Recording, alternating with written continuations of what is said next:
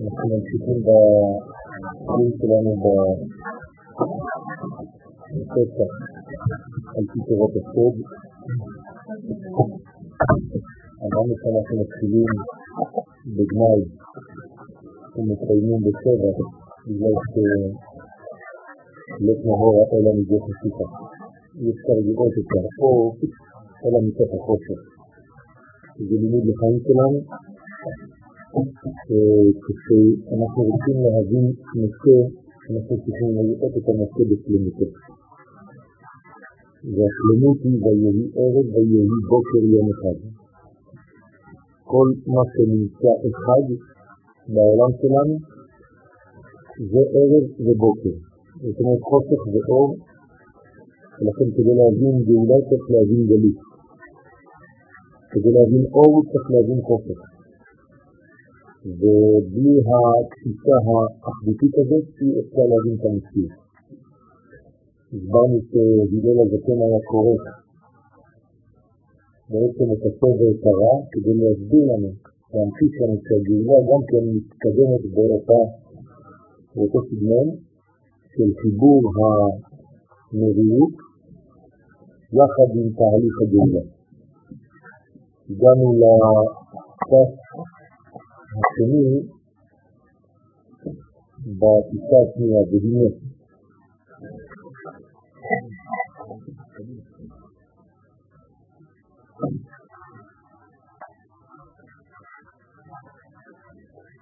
והנה יש לדעת.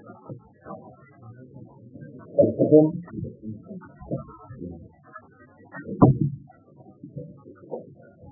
שכל דבר נלמד מהופכו.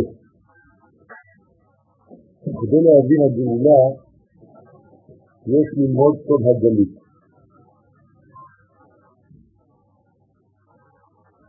זאת אומרת שהגאולה בעצם גניזה לגלות.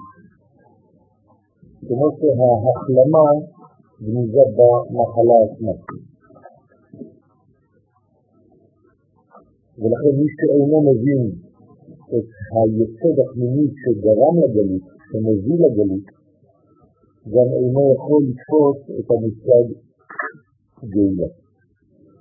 ודעת בגלות הכל סתום.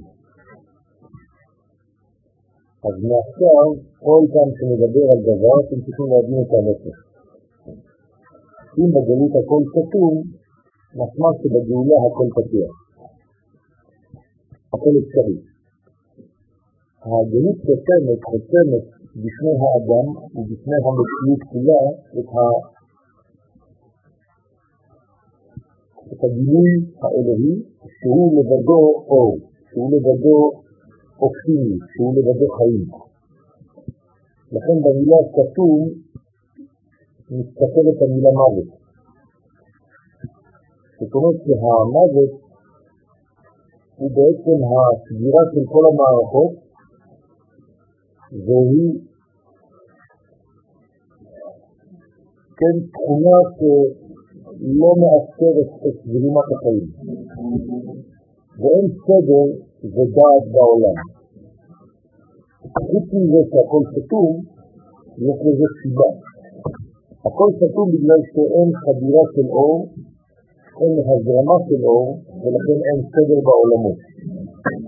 אתם זוכרים שבחלל הצמצום, מי שמביא את הסדר זה האור של הקו של אדם קדמון, שחודר בתוך חלל הצמצום. וככל שהוא חודר, הוא אוסף דברים. זאת יחד עם הכניסה שלו אל החלל, הוא גורם לסדר. זאת אומרת שהסדר בעצם מתחשק כל עוד וזה יורד. וככל שאנחנו מתרחקים מהאין סוף הנקי, אז בעצם אנחנו יותר ויותר נעלמים, לא רואים ברור. אז ההפך זה הנכון, ככל שאנחנו מתקרבים לנקודת האמצע, הדברים נעשים הרבה יותר מבולבלים, הרבה יותר חשופים.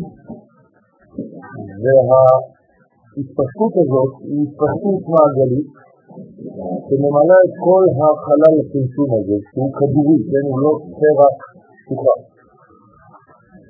והחיבור היחידי בין עולם לעולם הוא דרך הקו.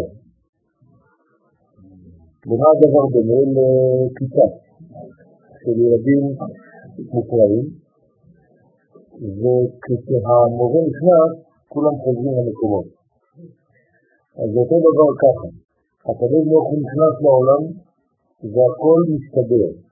ולכן הוא בעצם מסדר את כל המציאות העולמית, תוך כדי כניסת הקהל, קו האור. האור גורם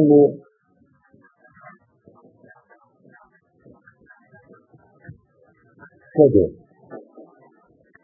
ואין סדר ואין דעת בעולם. כלומר, בלי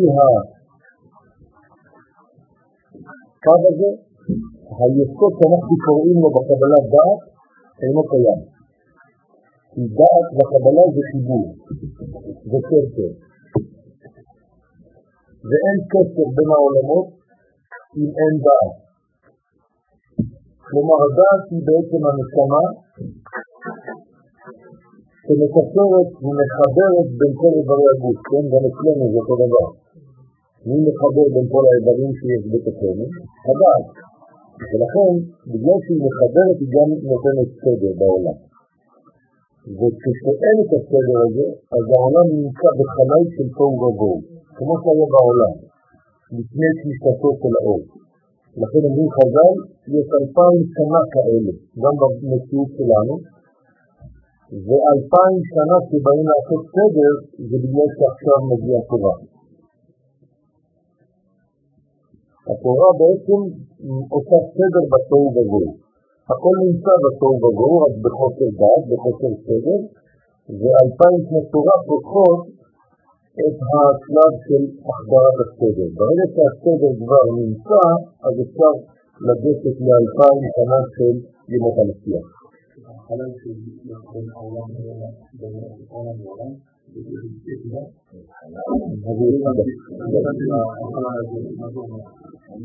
בינך לביני, זה חלל? מה יש בתוך החלל הזה? אלוהות. זה הקו. כלומר, בין עולם לעולם, בין מציאות למציאות, יש שם הוויה תמיד. כן, אפילו במדע המודרני, כן, בין מולקולה למולקולה, יש גשרים, ולפני שבוע יצאה הודעה של מדען בארץ ישראל, במדינת ישראל, שמצא שיש בעצם ארבעה גשרים בין מולקולה למולקולה, והקצב שלהם זה עשר, חמש, שש, חמש, יצירתי. זאת אומרת שכל מה שנמצא בינינו זה יצירתי. אין משהו אחר. בתרגום לעברית זה שם הוויה. כלומר יהיה, כלומר מציאות. כלומר הכל הווה מאותה הוויה. וגם מה שאתה לא רואה בין הדמויות, בין החיבורים האלה, זה בעצם אותו חלל שהוא לא חלל ריק. זה הלובן שיש בלוח הזה. הלוח הזה הוא יצדקי. מה שאני כותב לו זה צמצומים. אם לא היה יצדקי מתחת ובין, לא היה שום דבר. אז ההוויה הזאת גם עושה סדר, גם גורמת לחיבורים, דעת, קשר, וזה בעצם כל המציאות של האורגניזציה. ולכן אמר פרעה, כשתשימו לב לאנטיתזה של המציאות הזאת, הגליתית, לא ידעתי את ישבתי. זה הביטוי שהתורה מביאה, כן, בקשר בהקשר לפרעה. פרעה יש לו ביטוי. הביטוי הזה אומר הכל. לא ידעתי, כלומר, הוא קודם כל בלא, בלא של דעת, כלומר אין לחיבורים בשום דבר, במילים אחרות מצרים זה אוסף של נקודות, ולכן זה נקרא בית עבדים, כי עבד לא רואה שלמות, הוא רואה חלקיקים בלבד, לא ידעתי, ובגלל שלא ידעתי איך זה אם. הוא לא האם מתכווצת. כלומר הוא חי במציאות של אלוהים. ולא של שם מתכווצת. זאת אומרת, מציאות שהיא מנותקת מההוויה, היא מלובטת רק במציאות של אוסף פרטים טבעיים, כאילו שלישים ממקור יותר גבוה.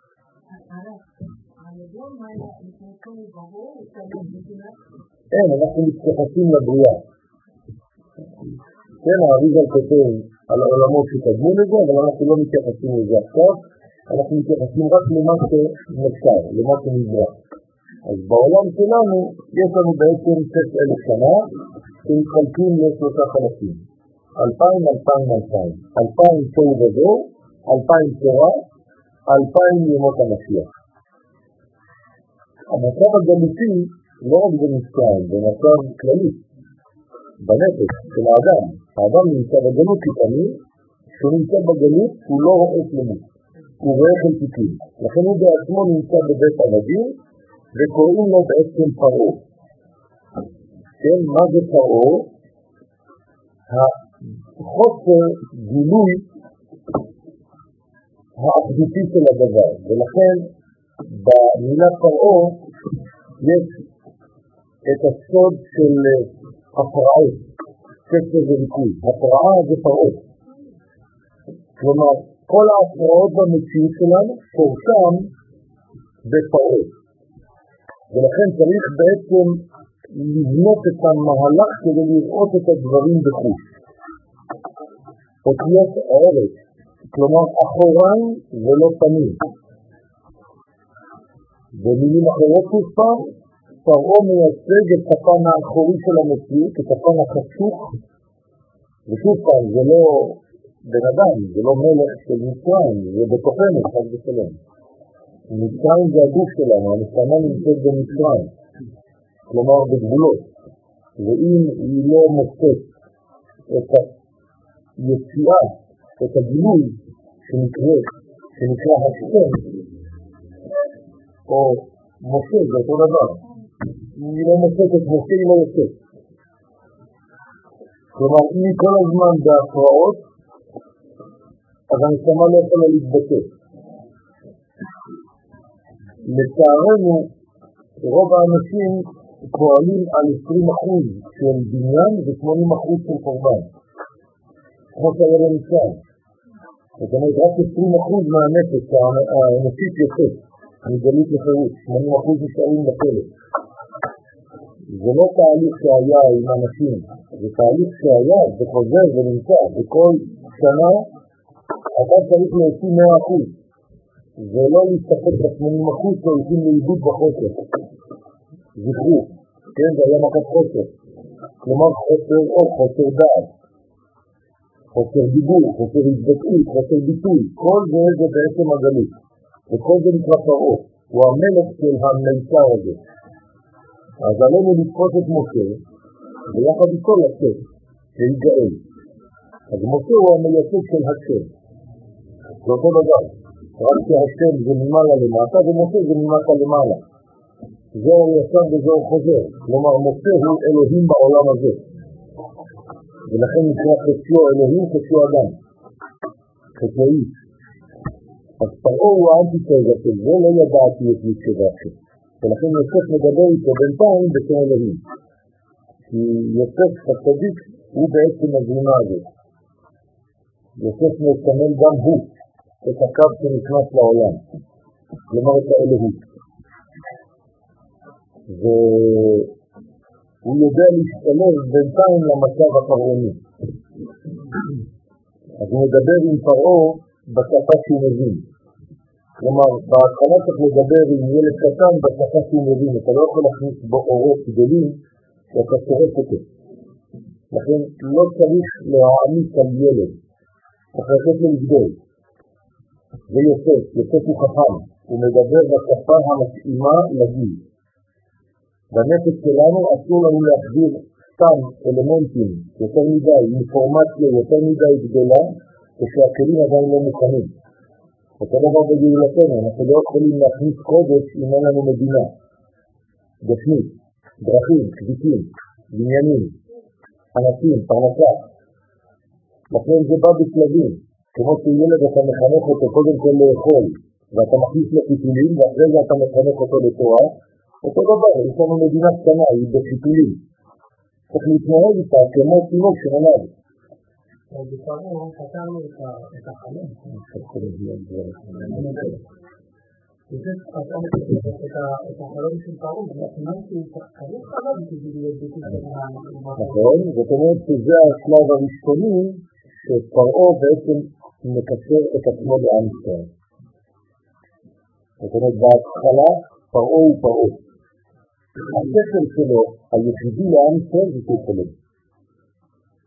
רק עם ישראל חולם.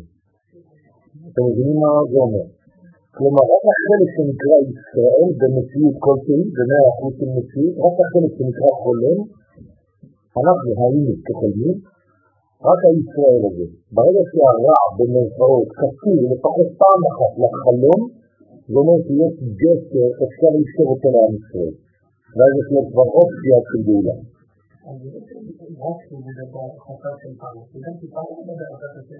נכון, פרעה מגלה תכונה אצל יוסף, אבל הוא עדיין לא יודע לזהות אותה. ולכן הוא לא משתמש בשם הוויה, וגם יוסף כשהוא לו הוא לא משתמש בשם הוויה. אתה לא תמצא י' כבסקי. בסדר? הוא אומר לו לאלוהים תתרונים. הוא לא אומר לו י' כבסקי.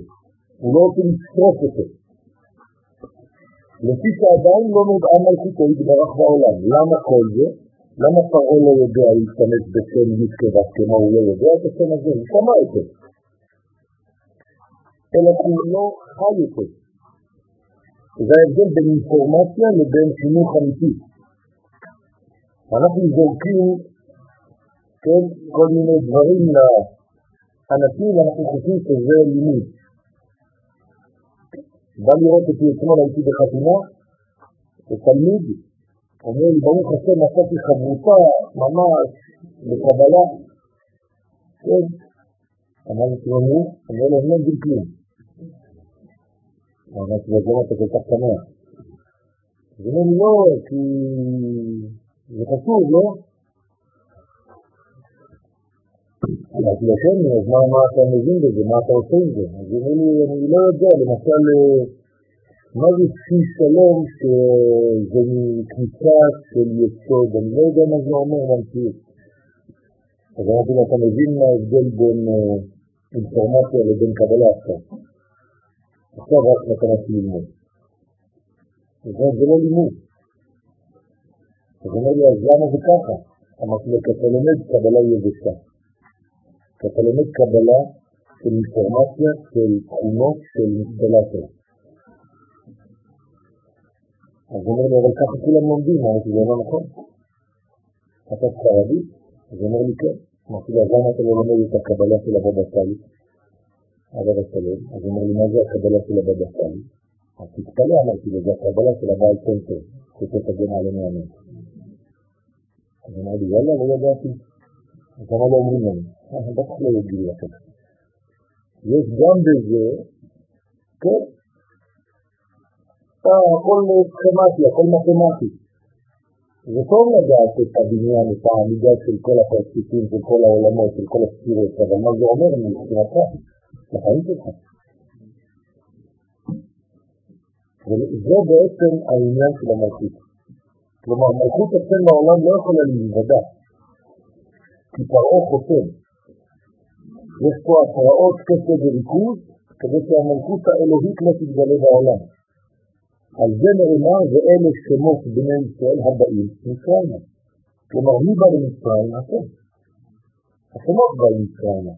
לא כתוב בני ישראל, זה השמות שלהם שבאים מצרימה.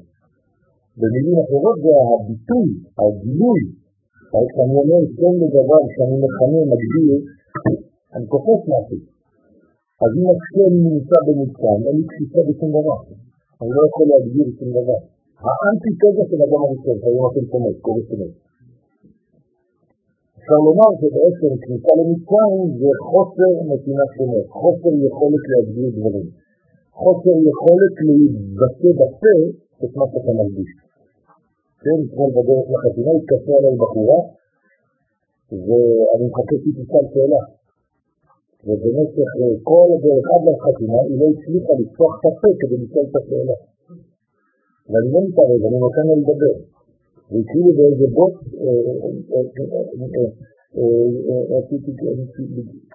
אי אפשר, אז איך, ככה. מחלה. מחלה של יכולת, של חוסר יכולת, לגלות, לבטא בכלל מה אתה מרגיש. היא אפילו לא יודעת לשים מילים, כן, אחת מיד השנייה, כדי לעשות משפט אחד. וזה בדיוק מה שאנשים לא יכולים לעשות בחיים שלהם, גם אם הם לא מדברים. לא בכדי המילה אילן בעברית זה אלימות. כלומר, מי שאילן בפה זה מתבטא במילים אחרות, במילים של ידיים, של ולכן כל תרפיה מתחילה בפה. ביכולת שלך להגדיר את מה שכואב לך. אם אתה לא מצליח לשים מילים על מצב, יש לך בעיה. אם אתה לא מצליח להגדיר שיעור, יש לך בעיה. אם כדי לבטא רעיון לקח לך שעתיים, זה תרפיה. כל המרבה לספר מתרפא.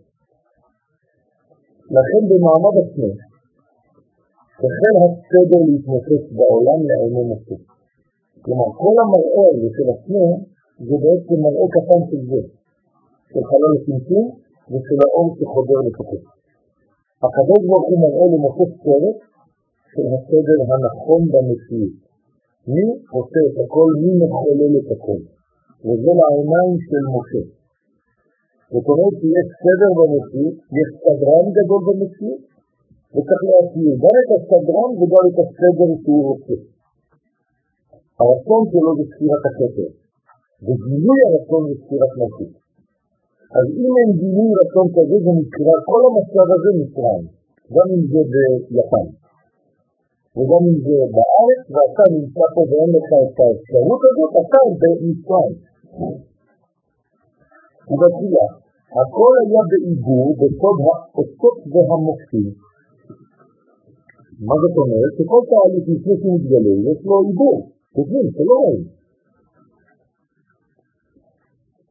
אז זה נקרא מופת, זה נקרא אות.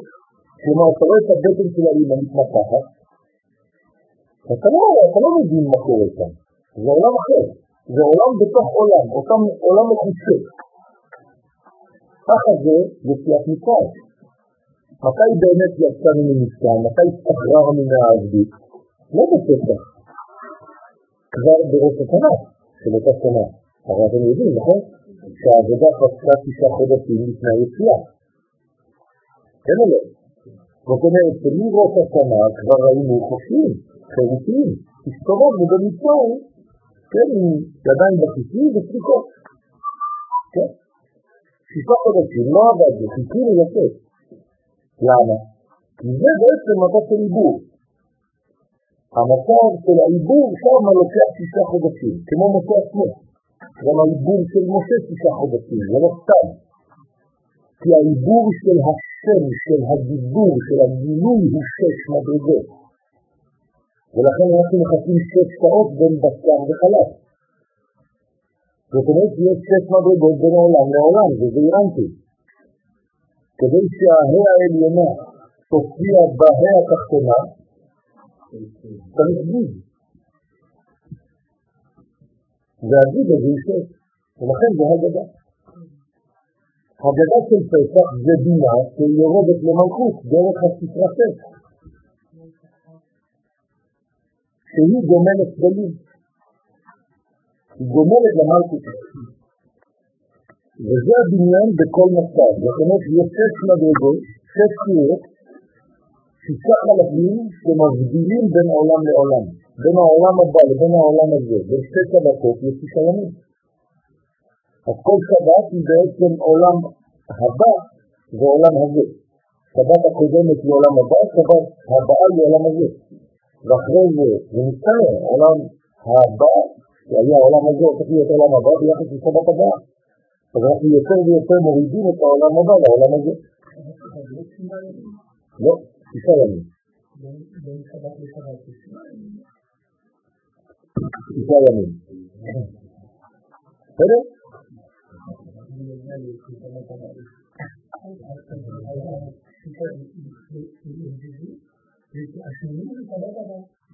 כן, אבל זה נקרא שישה. השביעי הוא כבר המנגנון הסבתי. אז אז השביעי הוא כבר מנגנון סבתי, הוא החומר של השמונה, אבל הוא כבר בתוך הבניין. אני לא יכול להפוך את הסט, כן, באותה תמונה שהסבב יש לו של השמונה. בסדר? אני לא יכול לקפוץ שתי מדרגות. אין דילוגים בעולם שלנו, רק הקדוש ברוך הוא יכול לדלג. אנחנו לא מדלגים. ואחרי כן, היו יציאת מצרים וקריאת ים סוף בסוד הלידה.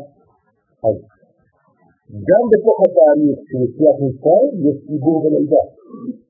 אז איפה רואים ממש את הלידה? קריאת ים סוף. כמו שהאישה, כן, כשהיא יולדת, אז יש קריאת ים סוף. נפתח הרחם, המים נוזלים, הדם נוזל, וזה בעצם כל העניין של הלידה עצמה. ומכאן נולד הציווי האלוהי על ישראל לאכול מצות שבעה ימים בין יציאת מצרים לבין קריאת ים סוף. כלומר, למה אנחנו אוכלים שבע, כן, שבעה ימים, למרות שהמצווה היא לאכול יום אחד, אבל כתוב בתורה שבעה ימים תאכל מצות. מדאורייתא, כן, להלכה, אני יכול לאכול מצות רק בלילה הראשון, בפסח. אבל תשימו לב שכל שאר הימים זה כבר לא פסח, זה כבר חג המצות. אנשים מתבלבלים.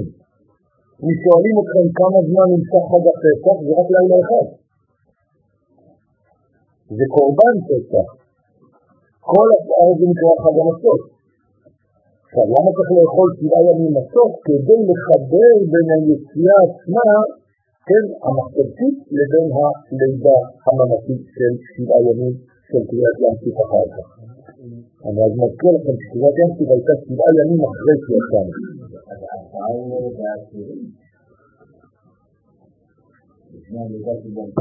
אני מדבר על שבעה ימים. בסדר? שבעה ימים. מיציאת מצרים עד קריאת ים סוף שבעה ימים. כן. בוודאי, פסח לפני שבת, זה ידוע. תתפרסם לכם ממחרת השבת, שבת לכולי עלמא נמצאת במדרגה של פסח, פסח נקרא שבת. ככה אומרת הגמרא. ושבועות גם כן נקרא שבת. שהיה הכל בסוד הלידה, סוד שבעים קולות. אז למה צריך לאכול מצות, שבעה ימים, שזה בעצם סוד הלידה, להכין, להכשיר את האדם ללידה הזאת של 70 קולות היוצאים מן היולדת. האישה כיולדת צועקת 70 קולות שונים, בזמן שהיא יולדת, בלי סידוריי. כן? זאת אומרת שהאישה בטבעיותה כדי ללדת, כדי להוציא תינוק, יש לה 70 קולות שיוצאים ממנה. זאת אומרת שהתינוק בעצם בנוי מכל הגוונים של המציאות. ובאלו הימים נשברה רגלה של האות ח' זה נעשה לזה, מחמץ למסע. זאת אומרת שיש כוח בקדישה לשבור את המנגנון החטי בצד השמאלי שלו ולעשות אוויר. ואז חמש יש לנו בעצם שתי אותיות שוות בין חמש לבין מסע. רק שמחמש נעשה מסע. על ידי פתיחת הצד השמאלי. במרכאות כולו אני וכל אחד מאיתנו חמש. כשאני רוצה להפוך למסע, לגאולה, אני צריך לפתוח את הצד השמאלי שלי שזה הגבולה. כלומר, הרצון לקבל שלי. אם אני פותח את הרצון לקבל שלי ואני הופך להיות אדם נדיב, אדם של השפעה של חסדים, ולא אדם סגור בחטאים, אז אני הופך מחמץ למצב. וזה דבר גדול מאוד. אתה יכול לאכול מצות כל החיים שלך, אבל אתה תהיה כל הזמן חמץ. ואתה יכול לא לאכול אף פעם מצות ולהיות מצה. אם נתת את התפיסה, את הפתח הזה בצד שלך, ואתה הופך להיות בעצם במצב של חסדים, כמו שכל החודש הזה הוא חסדים. וכמו שכתוב בזוהר הקדוש בפרשת פנחס, בחוט הזעירה, הנה, כל מה שאנחנו רואים עכשיו בדיבור של הזוהר, בחוט הזעירה מכל הסבר חטא חמץ והתעבד מצה. כלומר ההבדל בין חמץ למצה זה כלום, זה חוט הזעירה. זה חוט קטן מאוד, זה פשוט תכונת נפש שאתה צריך להשתמש. מסגרות מרב בריח לרב בקדושה. שמונה עשרה. כן, חיים מיניטים, זה אפילו לא דקות. כן, זאת אומרת שזה המקסימום. אף אחד לא מחכה 20 דקות, זה אפילו לא שמונה עשרה. כן? המתי יוסף שאתה לא הספקת לומר, כן? איך קוראים להוא שאומרים אותו, כן, ג'ק רובינסון, זה כבר הופיע, כן? אז יש לך כבר מצע. ולכן אומר הזוהר הקדוש שההבדל בין החמץ לבין המצה הוא הבדל מהותי, יסודי במציאות, והוא פועל על הצד השמאלי של הנפש, על הרצון לקבל שלנו, על האגו, איך שתרצו לקרוא לזה. מי שלא יודע לפעול על הדבר הזה, חד ושלום הוא סוגר את עצמו וכל הזמן הוא במצב של החמצה. רוצה משמע. כן, זה רק האיש. החמצה להחמיץ, זהו, זה הפך לעבוד. ואחר כך הייתה לידת המוחים. ברגע שאתה הופך מחמץ למצה, אז אתה יכול לקבל מוחים. מוחים בגדלות. ומתפתחה בחמישים יום שבין פסח לעשרת חמישים שערים של המדינה. כך אומר הזוהר הקדוש. והמוחים האלה יורדים לאט לאט בין פסח לעשרת. למרות שהמוחים האלה נראו בלילה הראשון בימו זוהרם, הם נעלמו. וצריך פשוט לחזור ולקבל אותם כדי שהמוחים האלה יתיישבו בנפש. זה לא יכול להתיישב בנפש אם אתה לא פועל לתיקון הצד השמאלי שלך במשך שבעה שבועות, ולכן זה הזמן הראוי לקרוא פרקי אבות. אנחנו לומדים בשלב הזה פרקי אבות, שזה בעצם כל המוצר האנושי של האדם, איך לחיות בצורה מאוזנת, כדי שהמוחים שיורדים מפסח עד שבועות, כל שבוע יורד גוף של מוחים וזרימה, שזה לא רק ירד ויעלם, אלא ירד ויישאר בתוך הנפש שלנו, לקנות את זה, לרכוש את זה, כדי להיות אדם אחר בשבועות כבר. זה לא אותו אחד שקיבל תורת שנה שעברה, אתה אחר, אתה חדש. כך אומר הזוהר הקדוש. ולכן, איך, הביטוי אצל חז"ל, ביטוי כמעט מצחיק שמי שלא מבין אותו, הוא תופס אותו רק עכשיו. חמץ בפסח במעשי. מה זה חמץ בפסח במעשי? זה המעשי. זה קטן, זה כלום. אתה רק פותח קצת. תפתח קצת את החסד, את ההשפעה שלך, תשנה משהו אצלך, תשבור את החלק השמאלי שלך, הכל כך גבורה הזאת. ואתה תראה את כל החיים שלך משתנה. ובזו חלק א', ככה זה. יעקב, כל עובדוי הבו לשמח עדיפה, בקודשא בריתא. יעקב, כל מה שהוא עשה בחיים שלו, זה רק בשביל גילוי של השם. כלומר, המילה יעקב היא יוד שמורידים לעקב. זאת אומרת, היוד העליונה שיורדת, יורדת, יורדת, יורדת, יורדת, יורדת, עד שהיא מגיעה לעקב של המציאות. היא כבדה במשיכה. ובגין כך, ולכן, חוץ הדריך הוא הווה עימו, הקדוש ברוך הוא היה תמיד איתו. למה? כי הוא פועל בשביל לגלות את הקדוש ברוך הוא, אז הקדוש ברוך הוא נמצא תמיד עם מי שפועל, כי הוא מגריל אותו. תדיר. ולא עדים נראה שינקה. זאת אומרת שהשכינה פעם לא עזבה את יעקב. יעקב היה כל הזמן עם השכינה. כמובן, בשלבים שהוא היה בצער, אז השכינה לא הופיעה בפירוש. אבל זה לא שהוא הפסיק בגלל שהוא רצה להפסיק. הוא היה עצוב, בגלל יוסף. כשאין יוסף אמרתי לכם, אין חדירה של אור. אז אין נבואה. העולם חוזר לתוהו ובוהו. אז היה שלב אצל החיים של יעקב, בחיים של יעקב, שיוסף לא היה. האחד, קוצה דריכו איננו, ככה קוראים ליוסף, האחד. אז, אז גם יעקב לא מקבל. אבל כל החיים של יעקב הוא פעל כדי שתהיה תחינה. ולכן הוא בעצם מגלה התחינה. והא בשעתה דקרא ליצחק לעשו ברית. אומר הזוהר, בשעה שעשו, כן, נקרא לבוא ליצחק, יעקב לא הווה כמם, יעקב לא היה כאן. כלומר, קרה משהו שאנחנו הקוראים בתורה יודעים, שיעקב לא ידע. למה? כי פשוט הנרטיב של התורה מספר לנו סיפור שיעקב לא נוכח בו. יש סיפור שבו עשיו קורא, כן, יצחק קורא לעשיו. וחיפה הודעת לה לרבקה. אז מי גילה לרבקה את מה שקורה? הרי רבקה קוראת ליעקב, אומרת לו, אתה מפספס משהו, אתה מחליט הזדמנות, זהירות. דרך אגב, מכניסים רק כשיש זמן. זהירות. הזמן הוא ההכנסה.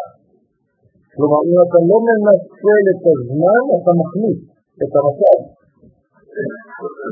ולכן בין פסח מצה לבין פסח חמש חג ושלום זה רק עניין של זמן.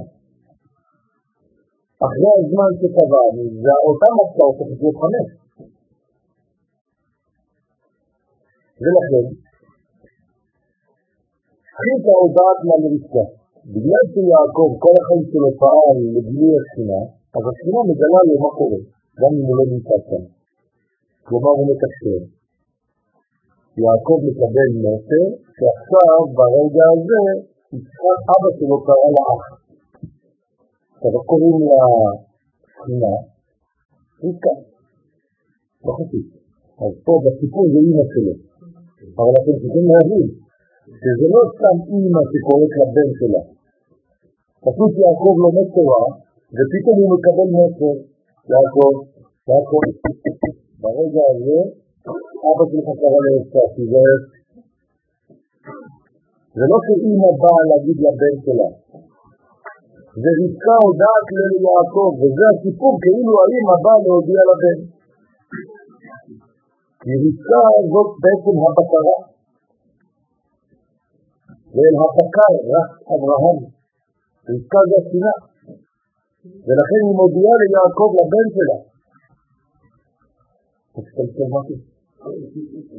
רבקה עם החיבור של בקרה, גם למעשה, אין פה, אין פה, אין פה הספק של זה בעצם יוסף לא היה. יש הספק. אבל זה לא עוד לא הזמן הזה. אוקיי, אבל זה לא הזמן הזה, זאת לא התקופה הזאת בכלל. אנחנו מדברים על תקופה שקדמה לכל זה, זה עדיין לא זה. בסדר? ואנחנו בשלבים שזה עדיין לא המצב. אין עדיין ליעקב את הילדים. אין עדיין ליעקב את כל הבניין. יוסף עדיין לא קיים במציאות הזאת. רק שיש זמנים בחיים שלנו, שלפעמים אנחנו מאבדים קצת את היוסף, חד וחלק. וברגע שיוסף איננו, אז השכינה לא מתגלה כראוי. כמובן שהקדוש ברוך הוא תמיד מכניס דרך דברים אחרים. כי תמיד הקשר הזה יהיה. אז צריך לפתוח יותר את העיניים. על כל פנים, רבי יוסף אמר, המשך הזוהר, ככה זה, אם חד ושלום באהובים מה יתברך עשה אומר רבי יוסף, אם חד ושלום באותו רגע הייתה הולכת הברכה לעשיו, בגלל שיעקב לא היה מודע לזה, לא יפרוט יעקב לעלמין, חס ושלום לא היה שלטון לעם ישראל בחיים בעולם הזה. אלא מעין קוצה בריחו הווה, ולכן הקדוש ברוך הוא מראה לנו כמה הוא מכביח על עם ישראל שהדבר הזה לא יקרה. ורבקה אוהבת את יעקב כתיב, ולכן כתוב בהווה, לא בעבר, שרבקה אהבה. אם זה היה בעבר, זה אומר שזה היה סיפור של אימא שאוהבת את הבן שלה, ואז היא אהבה אותו. לא. ורבקה אוהבת את יעקב, זה אומר שהתחינה אוהבת את ישראל כל רגע. עכשיו, והאיתמר, ובגין כך, סדרת בגיני ביעקב, ולכן ברגע שהיא אוהבת את תדיר, כל הזמן, האהבה שאינה תלויה בדבר, התחינה היא תמיד עם עם ישראל, אז תמיד היא מודיעה לנו, שנאמר ובריתו להודיעם. אנחנו מצווים בפסח והגדת לבנך, נכון? הקדוש ברוך הוא, אנחנו הבנים שלו? אוהבים לציין את המצווה הזאת? כן. מגיד דבריו ליעקב. הנה, והגעת לבנך. אתם מבינים? כלומר, הקדוש ברוך הוא כל הזמן עושה את המגיד. מה שאתם אומרים מגיד, נכון? יש מגיד בהגדה. כן או לא? כזה, תורחץ, כרפס, יחס, מגיד. נכון? מגיד. מי עושה את המגיד? הקדוש ברוך הוא מגיד דבריו ליעקב. חוקיו ומשפטיו לישראל. לא עשה חן לכל גוי. כלומר, דרך מי עובר ההא הראשונה להא האחרונה? עם ישראל. אז הנה, השנאה אומרת, מגידה, מסדרת ליעקב, בגיני ביעקב. מה היא אומרת לו? הנה שמעתי את אביך מדבר אל עשיו אחיך לאמור, ואתה בני שמע בקולי.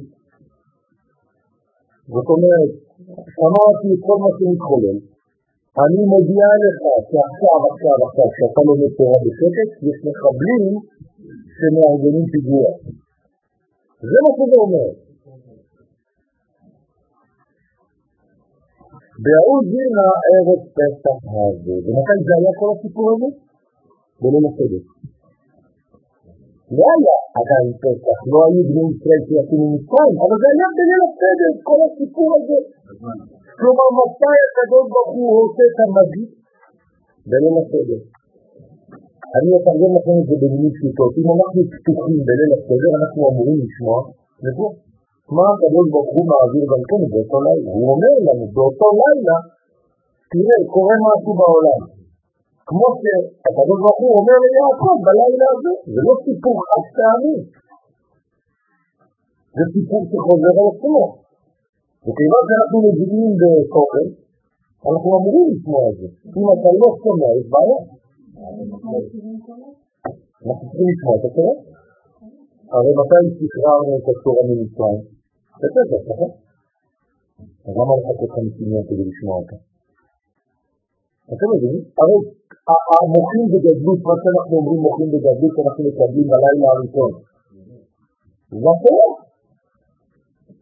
רק שאתה לא מסוגל לשמוע אותה, ואז נותנים לך 50 יום של הכנה כדי לשמוע אותה אחר כך בחג השבועות, אבל מתי זה חג השבועות? בפסח. הרי אין שבועות בלי פסח. אין לו תאריך. זה רק 50 מדרגות למעלה מפסח. אז אם אתה בשער החמישים כבר בפסח, אתה לא צריך לחכות 50 יום. כי זה ניגוח חורג בכותרת, אתה יכול לעשות הכל בפסח כבר, בגנים. אתה לא צריך לחכות להתפתחות הזמן.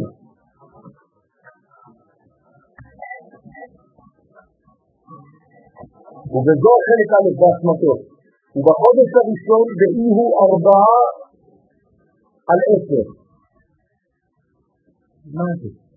אומר הזוהר הקדוש, ובחודש הראשון, אוקיי, מי החודש הראשון?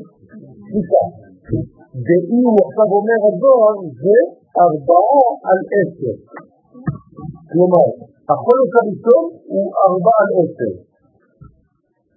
במילים אחרות, הזוהר לא יודע איך הוא עושה מתמטיקה, הוא אומר שהאחד זה שווה לארבע על עשר. מבחינתי אחד פה שווה שתי חמישיות, כן? אותו דבר. זאת אומרת, הוא אומר לי שבעצם חמש חמישיות שווה לשני חמישיות, נכון? איך? אז דינן פסח בגין יהווה זכיר לן לעלם ההוא פסח בעבת קודשא בריקו לישראל. זאת אומרת שאנחנו בעצם פועלים בפסח בגלל שיש זיכרון לעולם מאותו פסח שהקדוש ברוך הוא קבע ועשה לעם ישראל. ומה הוא עשה? קטיל ההוא טלה. הוא הרג את הטלה. כלומר, הזוהר אומר לנו שהקדוש ברוך הוא בחודש ניסן הורג כל שנה מחדש את הטלה. מי הוא הטלה? החלק השמאלי של החטא. זה אותו אחד, תמיד. טלה בגמטריה, דם. זאת אומרת שהמדרגה האנושית של האדם, שהיא האגו שלו, שכל הגאווה שלו, כל הרצון לקבל לעצמו ולא ללכת, לא להשפיע כלום, זה נקרא טלה. ולכן חד ושלום, מי ששומר את הטלה ולא קושר אותו, ואחרי זה מקריב אותו, אז יש לו בעיה. הוא נכנס לפסח, ומה יש לו ביד? שורש. זה נקרא כובל ושורש בידו. אתה הולך למקווה ואתה עם עכבר ביד, ואתה נכנס למים עם העכבר. זה תבילה. אתה לא יכול להיכנס לפסח עם הטלה. אפשר להשיג במדרגה האמיתית שלו אתה סוחט את הטלה. והפיק שחיטה בישראל מהחרמתיו. ורק בצורה כזאת אתה יוצא ומוציא יחד עם ישראל את התחילה ממקום תמיד. כלומר, אנחנו זקוקים לסוויץ', אנחנו זקוקים לשינוי. יציאת מצרים זה לא סיפור שקרה וזהו, אז בסדר, אז אנחנו חוגגים. אם זה כדי לזכור מה שהיה, תשים פינק, וזהו, עם מנורות, פסח, כן? עם איזה מוזיקה יפה בבית, זה לא זה. והתחבר ארבעה בעשור כנסת ישראל. הנה הספר הזה. אומר מה קרה שמה? זה לא שזה ארבע על עשר, הארבע התחבר לעשר. מה זה אומר? כלומר, כנסת ישראל, איך קוראים לכנסת ישראל? ארבע. למה היא נקראת ארבע? היא מלכות, נכון? ומלכות נקראת בחינה ד', בחינה רביעית. אז למה התחברה הבחינה הזאת? לעשר. הנה, כנסת ישראל התחבר בעשור הוא צדיק, ומי זה עשר? צדיק. כלומר, כנסת ישראל התחברה לקודשא בריחו לתלם. ולכן זה נקרא 14 לחודש. מתי אתה עושה את העניין של התלם? וארבע שמסוגל למצוא את העשר שלו. כלומר, בכנסת ישראל שמצאה את בעלה. כן, זה לא זה. נכון? לא רק יד חזקה. זה יד גדולה, יד חזקה ויד רמה. זה שלוש פעמים יד. שלוש פעמים ארבע עשרה כמה זה? ארבעים ושתיים, כן מאוד מנדט. בסדר? זאת אומרת, רק של מ"ב, אתם זוכרים, רק בשם מ"ב אנחנו יכולים לעלות ממדרגה למדרגה? אז הנה, צריך שלוש פעמים לעשות. וכן פסח לשם, ואז אפשר לומר שזה פסח לשם. ובגין כך, אתם מכירים את המילה ובגין כך, מה דאי הוא טהור, מי שנמצא בטהרה, והסתלק ממנו ההוא עורלה, וסילק מעצמו את העורלה, את הרעל, את פרעה. מה? זה זה. זה לגלות את הקדושה של עם ישראל, לקטל את היסוד. אז מי שלא עושה את זה חד ושלום, יש לו בעיה. אז לכן אומר הזוהר, מן דאי טהור והסתלק ממנה ההוא עורלה. רק מי שהוא טהור והסתלקה ממנו העורלה, והתחזר את שירה קדישה, וברגע שהוא מוריד את העורלה, מתגלה מה? העושים של הקדושה, הרוצן של הקדושה, כלומר כנסת ישראל, זה נקרא עשרת היסוד, שזה היוד של הצדיק, זה העשר, נכון? מתי מתגלה היוד בברית מילה? כשעושים את הפריאה. אז בעצם מה עשינו? אז זה נקרא קדישא בצדיק, זה יוד ב', זה היוד שבו. ולא קריב פסח לשם, כנסת ישראל, לצדיק, דהו חזה וקרבה למפסקה, ולא ערל ותמת. רק בן אדם כזה יכול לעשות קורבן פסח. ולכן כתוב וכל ערל לא יאכל בו. זה לא ציווי שבגלל שהוא ערל הוא לא יכול לאכול, זה נכון, זה בקשת, אבל בסוף מה זה אומר? אם אתה נכנס לפסח ואתה עם אורלה, חבל על הזמן.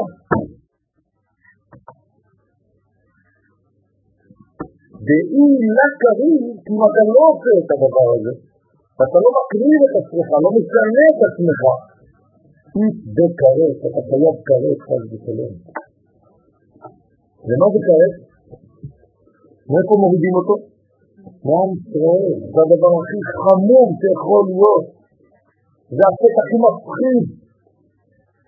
שחס ושלום מנתקים מישהו מהאומה. אין יותר חמור מזה, זה כמו לקטוף עלה מהעץ, כי העלה שמת. מי שמתנתק מכנסת ישראל הוא מת. מה? נכון, זה יוצא מהגבולה כאילו. נכון. אין, אין דבר יותר קשה מזה. בבית שני, אנחנו לא מבינים מה זה בכלל היום, זה נשמע. בבית שני, אם היית אומר למישהו שהוא חייב כרת, זה היה סוף העולם מבחינתו. אנחנו לא מבינים מה זה, להתנתק מעם ישראל, חס וחלילה. אין יותר חמור מזה. זאת הרשעות הכי גדולה. לא, לא, לא, אמרתי שזה מה שהיה שם, ביציאת מצרים. מי שלא עשה את זה, אני חוזר לשיעורים שאמרתי, ביציאת מצרים וביציאת מצרים בלבד, הייתה לנו אפשרות להיות שותפים לתהליך או לא. אתם זוכרים את השיעורים או לא? אחר כך כבר לא. אז הוא מספר לנו איך זה הגיע. ולכן 80 אחוז לא יצאו. מה הייתה אמה? למה? דעה כל אורייתא לה יתבע כרת אלא על מצוות לא תעשה. כל התורה, איפה נמצא חיית כרת? רק במצוות שקשורות ללא תעשה, לא תגנוב, לא תרצח, לא תבערו עץ בכל מוסדותיכם ליום השבת, לא תענה ברעך עץ שקר, כן? כל מה שלא, לא, לא, רק בזה אפשרי, לא חייב שיהיה כרת. מה היא טענה? בפסח במילה דאימון מצוות עשה, כרת. לכן אני לא מבין. אם אתה אומר לי שכרת זה רק במצוות לא תעשה, אז למה בפנייה בפסח ומצוות עשה? לעשות ברית מילה ולעשות הפסח ומצוות עשה, אז למה מי שלא עושה את זה יש לו כרת? הוא סופר. הרי כרת זה רק על מצוות לא תעשה. פסח ומילה ומצוות עשה. אלא בדין בדרגת הגרים. בגלל הניסים. כן? אלא בדין בגלל כן אותה דרגה, בגלל אותה מדרגה. דאי כנסת ישראל דאי היא פסח, ואיקרא מצוות לא תעשה, מצוות לא תעשה, באה להתחברה בעשה להתכללה במידת לילה ביום. זאת אומרת, כנסת ישראל נקראת בגדול לא תעשה. וכשהיא מתחברת ליום העשירי, לקודש הדדיק ולצדיק, אז זה כאילו מחברים את הלילה עם היום והכל הופך למצווה אחת אחת גדולה. זאת אומרת, במרכאות, אם אתה מנתק את כנסת ישראל מהקדוש ברוך הוא, אתה בעצם ניתקת את הלא תעשה לעשה הזה, ולכן אין לך פסח בכלל. ומן יהודה צדיק באי הוא מילה. אז מי זה הצדיק עכשיו? זה המילה. כלומר, אתה חייב לחבר את כנסת ישראל למילה, ואתה חייב לחבר את כנסת ישראל לפסח. ונתקלים במצוות לא תעשה מידת יום בלילה, ואז אתה מחבר לילה ויום. ואם לא, יתגזר בעונה, לא יתחזה לקורבן יום. ואם האדם לא עושה את זה, כן, אם הוא לא מהול, כן, אם הוא לא מקיים את הדבר הזה, אז הוא לא יכול בעצם להתקרב בכלל. הוא לא יכול לגלות שום דבר. הוא לא יכול שיהיה לו פתח. הפתיחה זה מילה, והפתיחה זה קורבן פסח. כלומר, קורבן פסח ומילה, ערבבנו את הדם של שניהם? נכון? משני הדמים הפכנו להיות חיים. ואומר לה, בדמייך חיים. בדמייך חיים. את יכולה לחיות רק אם יש לך שני דמים. כלומר, אם פתחת במים שלך שני אנשים. זה נקרא חיים. ערוץ של פסח שאתה מוכן לצאת ממצרים, כלומר שאתה אופטימי שאתה לא אומר שזה סגור, שזה דפוק, שאתה יכול להגיד. ודבר שני, יש לך מילה, שזה אותו דבר מבחינת הגוף. כלומר, אם פתחת על התינוק שלך, ערוץ תקשורת. רק זה מה שיכול להציל אותך בחיים. אני מתרגם את זה למילים הכי פשוטות, לבן אדם שאף פעם לא למד שום דבר, רק אם אתה פתוח לשינויים בחיים שלך, ואתה אופטימי, אתה יכול להינצל מכל מקום. זה החטא שהופכת לבית. אני לא יודע. עכשיו, איפה הייתה ההא? ממש טוב, בעצה המזוזות. לא שציירנו עם הדם. נכון? לקחנו דם של מילה ודם של פסח, ומה עשינו?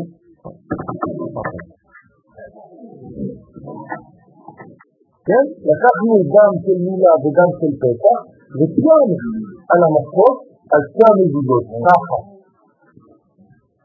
זה היה מספיק, זה מה שציירנו עם הדם. למה הפסח ככה, לא בעצם, מבטא את הלא תעשה? אז למה הפסח מבטא את הלא תעשה? בגלל שבפסח יש לנו גם כן פסח, ויש לנו גם לא יראה לך שאור ולא יראה לך חמץ. זאת אומרת שהפסח הוא משלב גם את החיובי וגם את השלילי. במילים אחרות, אם אתה לא מחבר את הלא תעשה הזה, אתה לא יראה לך חמץ, אתה לא יכול להיכנס לגבול. במילים עוד יותר פשוטות, אם אתה לא עושה ביור חמץ וביטול חמץ ובדיקת חמץ לפני פסח, אתה לא יכול להיכנס לפסח. נכון.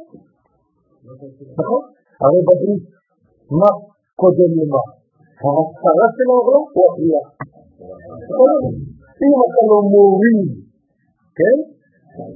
זה כאילו לא יישאר בך, לא יראה בך בשבת מה?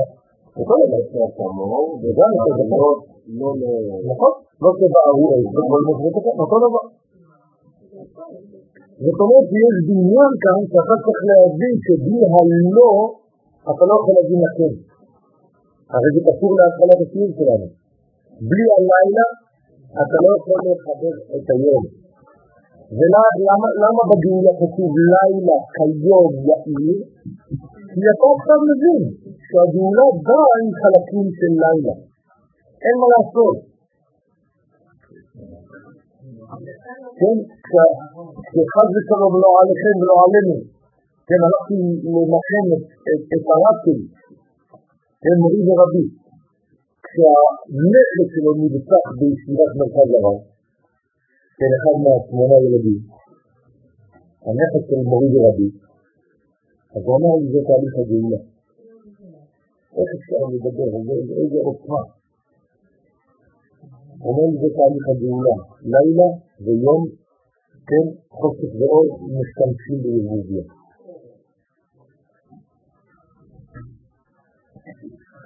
בגין כך, כמה מצוות לא תעשה על זה, ולכן יש מצוות לא תעשה גם כן, מקיימים על זה. ודי נקלה בקרב, והדין שלה זה בקרב. זה לא יעול נפשי למקדשה. כי חד ושלום אדם שלא נקי מהדבר הזה, לא יכול להיכנס לעניין של קודש, למקדש. וכן בפסח, אותו דבר בפסח, באה לכנסת ישראל התחברה בבעלה. כן, כנסת ישראל רוצה להתחבר לקודשא בריחו, ארבע רוצה להתחבר עם עשר, ואילה עביד ברנס ולכרית פסח לשם, ואם האדם הפרטי לא משתתף בתהליך הזה ולא עושה קורבן פסח ב-14 לחודש, בין הארבעים, שזה הדיבור, קי מעלה ודי נקלה. ואז חס ושלום הוא גם כן נידון בקרב. הוא לא יכול לאכול. אתם יודעים שאפילו אם הוא לא נמנע בין החברים, הוא לא יכול לאכול איתם בקורבן. קורבן פסח, אם אתם לא רשמתם את השם שלכם, אתם לא יכולים לאכול. אתה לא יכול לבוא קורבן פסח ולהגיד לאנשים, סליחה, יש מקום פה, אתה לא נרשמת. מה זה הדבר הזה? יפה. כל דכתיב יצא ויפתח. ויכול ויפתח גם. אבל אלא אם נמנית, זאת אומרת אם אתה ביטאת את הרעיון שלך להיות חלק מעם ישראל, מהחבורה הזאת. תראו איזה עוצמה. אם אתה לא אומר בפירוש אני חלק מהעם הזה, כן, יש בעיה. וזה העשר. של המניין, של כל הבניין של הקדושה. עשר זה קדושה. נכון. נכון, בדיוק. אם הוא לא פותח, אם הוא לא צייר, הוא לא יוצא. אם הוא לא עשה פתח בגוף שלו, הוא לא יוצא ממצרים.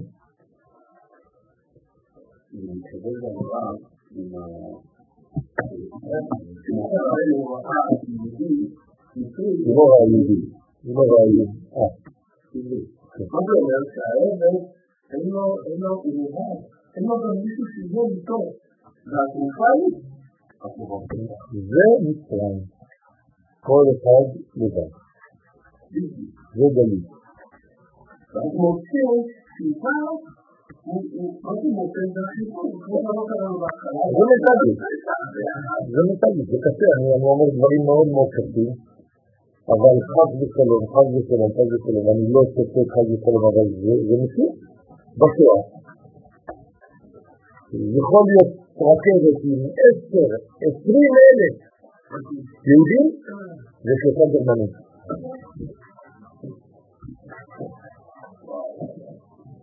למה הם לא עושים כלום? כמה כדורים יש לך כבר ברובה? למה? כי כל אחד בעצם לבד. אתה לא רואה את הכוח, אתה לא רואה את העוצמה.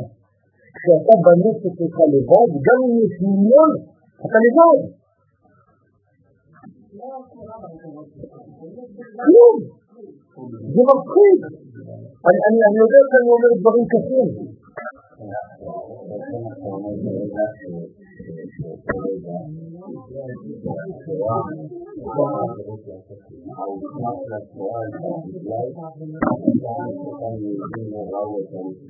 ראו את הבחינה של העם, לא ראו את הבחינה של הלאומיות, ולכן בעצם לא חזרו לארץ. הרב קוק כתב מכתבים לכל הרבנים של לארץ לעלות לארץ ישראל. סך הכל. כותב יש מכתבים, אפשר לקרוא אותם. יש ספר שנקרא אין הבנים שלך. חייב של הרב קייסטל. תראו מה הוא אומר שם. הוא מכנה את עצמו מרגל. הוא אומר שהוא היה חלק מהמרגלים. כי כל היום שלו היה רק פנים למה? להכין את השיעור גמרא שלו למחר. ככה הוא כותב. מי הדתי? הוא לא הבין מה זה עם ישראל, מה זה ארץ ישראל, מה זה מדינת ישראל, מה זה כל הדברים האלה. הוא אומר, רק עכשיו התחלתי ללמוד, ואני כל היום בוכה ואני מקווה שיום אחד הקדוש ברוך הוא יצלח לי. כי בגללי הרבה הרבה מתו, כל התלמידים. אז ככה הוא אומר על עצמו.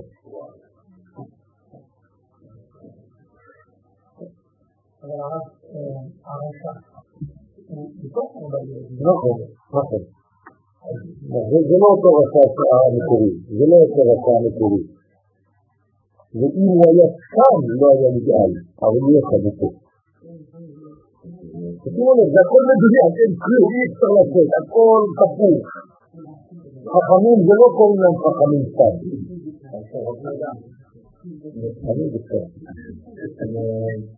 לגבי יציאת מצרים, אבל יצאו שם חלקים של לא ישראל. כן.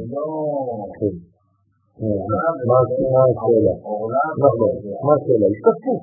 זאת אומרת שקיבלו עליהם באותו רגע, אני אענה לך, קיבלו עליהם באותו רגע עוד משהו שנה. זאת אומרת שהם לא עוברים גיור כמו שעוברים היום. כן? אם היו צריכים לעבור גיור כמו היום, עכשיו היה יוצא. לא יכולים לאכול בפסח. לא בפסח, תלכו למקווה. לא. ולא עתיקה עשייתו, לדחות ידה בפרעה. ואז חד ושלום, אי אפשר להוציא אותם, אנשים כאלה תקועים, אי אפשר להוציא אותם מהיד של פרעה מתחת ידו של פרעה חד ושלום. כי הם בהפרעה כל רגע. אדם שנמצא בהפרעה, הוא לא יכול להתרכז בשני דברים באותו זמן, נכון? זה בדיוק העניין, במה אתה מרוכז? רק בדבר אחד. זהו המצב. עכשיו, מה המצב המבטא ממש את הדבר הזה? חוסר. כי בחוסר אתה לא רואה אף אחד, אתה מרגיש רק את עצמך. אין אפילו מסר, אני לא יודע מה יש פה, אני רק מרגיש את הגוף שלי. זה נקרא מכת חוסר. מכת אגואיזם. זה נקרא מכת חוסר. אוקיי, סליחה, אתה כבר לא יודע מי מסביב. אתה לא רואה שום מדרגה. זה כאילו הספירות בחד פעם, ספירת הכלים. נכון, נכון, אני דרשתי את זה בספר. ולא ראו איש את אחיו, ולא קמו איש מפחד אחיו.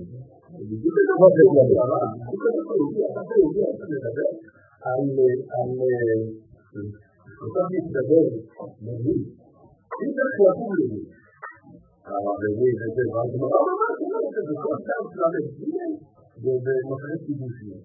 וזה בסדר, שאנשים, לא, אתה נותן, הוא לא רוצה לראות אותך, הוא לא רוצה לראות, לא כי הוא לא רוצה. צריך כן לבדוק את המצב של כל אחד ואחד מאיתנו, איפה אנחנו נמצאים. לכן חד ושלום אי אפשר לצאת מאתה במצב כזה גרוע, אתה לא יוצא תחת ידו של פרעה, אתה יכול לעשות מה שאתה רוצה. ואיש תציאת נפשו, חד ושלום. מעט רק קדישה והנשמה חד ושלום מתרחקת מהאתר הקדוש, והיא צערת דעת רמת עבד במצרים, ואז היא נשארת חד ושלום בגלות בצד הקליפה של מצרים. דהה ישראל אילה עבידו הנו שרם שגידים, ואם עם ישראל באותו זמן, עם האנשים שהיו אז, לא היו עושים את שתי המצוות האלה, למה עשו מכאן? לא היו עושים מכאן. זאת אומרת, על אילו מצוות מדובר? קורבן פסח ועילה. לא היו עושים את שתי המצוות האלה, אי אפשר לצאת. למה? כלומר, הקדוש ברוך הוא חייב אותנו לעשות איזו פעולה קטנה, כדי להראות שאנחנו בעסק. ובדין כך כי שמור את חודש האביב ועשית פסח לשם אלוהיך. למי אתה עושה פסח? לשם אלוהיך. אתם זוכרים תמיד, שילוב הוויה אדמית, זה לא סתם, תגיד הוויה אלוהים. זאת אומרת, מה זה לשמור את חודש האוויר? האוויר, מה זה שמור? שמור, אומר הזוהר, שללה ונקבע לא תעשה, תמיד שמור זה שייך לנקבה. נכון? זה זכור זכר. אז שמור וזכור זה זכר ונקבה תמיד. אז שמור את חודש האביב, תהיה נקבה בחודש האביב. מה זה תהיה נקבה בחודש האביב? תשמור את עצמך מלא תעשה. בסדר? כי הנקבה זה לא תעשה, והזכר זה עשה. אקטיבי. אז מה זה עץ? שמור עת, אז אומר הזוהר, עת כללה בקולה. כלומר, מאלף עד תו, הכל. ככה דרשתי גם כן בספר שנמצא בדפוס, בראשית ברא אלוהים עת. כלומר, במילה עת יש כבר את כל הבריאה. מאלף עד תו. חודש האביב, עכשיו זה המשך הפסוק, והא וההוא שעתה שעורה אביב. ומקרבים מימי עומר עשירית האיכה ממחרת השבת יום. מה זה אומר חודש האביב? אומר שבאותו זמן זה זמן השעורה, כלומר החיטה החדשה. ולכן מקריבים מהחיטה החדשה עומר לגולגולת. כמה זה עומר? עשירית. האישה. ומתי? ממחרת השבת. מי זה השבת הזאת? יום טוב ראשון של חג.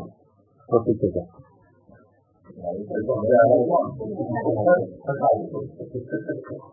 כן? יום טוב ראשון של חג המצה. בסדר? וסופרים שבע השבועים, ואז אתה מתחיל לספור שבעה שבועות, שלמים, להסתלקה לאלה כדי לעלות למעלה. ולקבלה מעינון חמישים ימים, עילאים באימא אימה, כדי לקבל בסוף התהליך את כל המדרגות של אימא העליונה, של הבינה, חמישים מדרגות.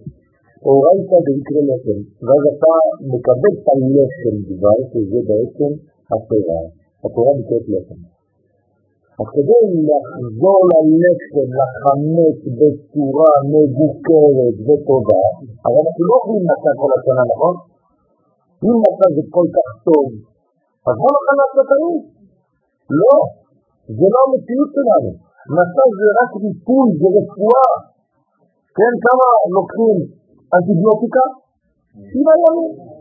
אז הנה יש לך אנטיביוטיקה, מצה, שבעה ימים, אתה הולך אצל הרופא הגדול, אומר לך שבעה ימים אנטיביוטיקה, אל תפסיק ביום השלישי זה מסוכן, תמשיך שבעה ימים שלמים. בית מקדש זה אלוהי, זה לא בעולם הזה. אמרנו שזה סגרירות של הקדוש ברוך הוא בעולם הזה, עכשיו זה רק מצה. אבל אתה לא בעולם כזה, אתה בעולם הזה. בעולם הזה צריך לאכול לחם. אז אני רוצה לחזור ללחם, אבל בצורה טובה. למה גם באמת הנבדק הוא מגיע ללחם? זאת אומרת, מה קורה כשאתה בטיק מסוים מגיע ללחם? שהמצה והלחם מתחברים. בעולם הבא, בעולם הזה, עכשיו ויתרת ביניהם. כי אתה היית במדרגה, אתה עשית מעמד. דכתיב לכו לחמו ולחמו. ואנא מקריבים ביום הזה חמסין, ואז כשאנחנו מגיעים ועשינו עבודה רצינית במשך חמישים יום, אז אנחנו מקריבים. לחם, שני לחם. והתייהי באורייתא שתי הלחם. לכן אנחנו מקריבים שני הלחם, בגלל שבתורה קיבלנו שני, לחם, רוח ואחד. קיבלנו שני לחם. תורה שבכתב ותורה שבעל פה, וקיבלנו שתי תורות. תורה שבכתב, תורה שבעל פה, ולכן יש לנו גם שני לחם. זה אותו דבר. עוד בכתב. ונביא טיבו דעתיקה קדישה, ואז בעצם אתה מקבל את האור בחג השבועות של מה? של עתיק יומין, של עתיקה קדישה. ואימא אימאה של המדרגה העליונה שנקראת עולם הבא, אימא העליונה, הראשונה של שם השם. בעילוי שבע שבועים, הנה, בשבע שבתות, שלמן בקולה, שהן שלמות, כן? הן שלמים, אותן שבועות, שבע שבתות תמימות.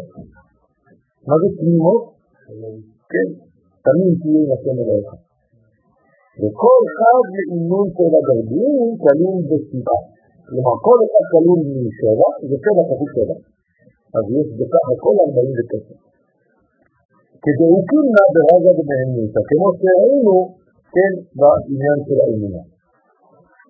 זה זה.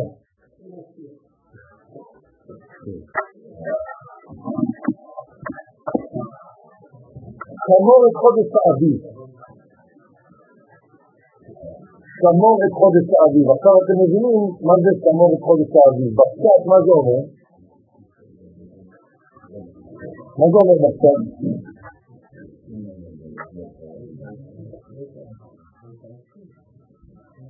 שתמיד תדאג שפסח יהיה באביב. זה מה שזה אומר בצד. זאת אומרת, אצל המוסלמים להבדיל אלף הבדלות, מה קורה? וכל שנה, למה? כי הם הולכים לפי הירח בלבד. ואצל הנוצרים, רק השמש בלבד, ואנחנו מה אנחנו עושים כל הזמן? דואגים לחתן את השמש עם הירח, הזכר עם הנקבה. תראו איזה, איזה, רק מזה אתה יכול לראות שרק עם ישראל מאוזן.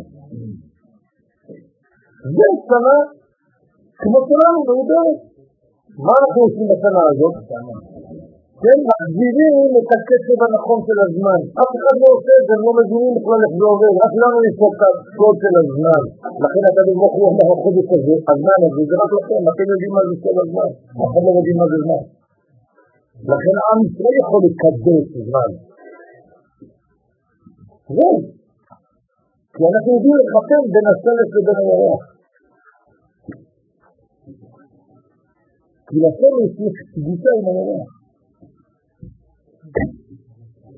שואל איך בזה הכללים. כן? זה מהו בן? מה זכר? שמש? בן נקבה? מהו בן? ומה קורה זמן. רק מי שיש לו מהו בן יכול להיות בזמן. רק מי שיודע מה זה זכר ונקבה יכול להיות בזמן. כל פעם שיש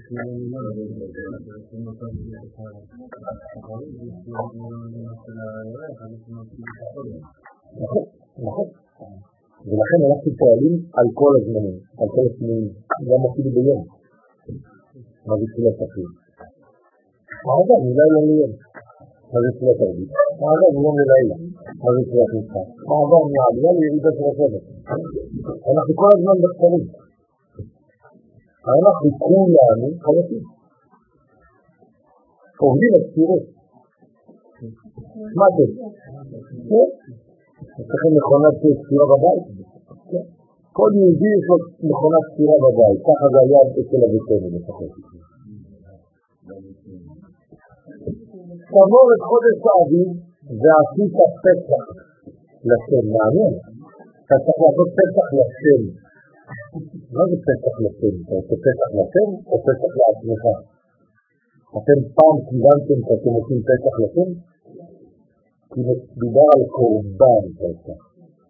לא לחג שאנחנו חוגגים היום, אנחנו מבינים אפילו מה זה. זה רחוק, זה רחוק ממה שזה באמת צריך להיות. לכן אנחנו מנסים כמה שיותר בציבורים לקרב את הנפש שלנו למציאות האמיתית של זה.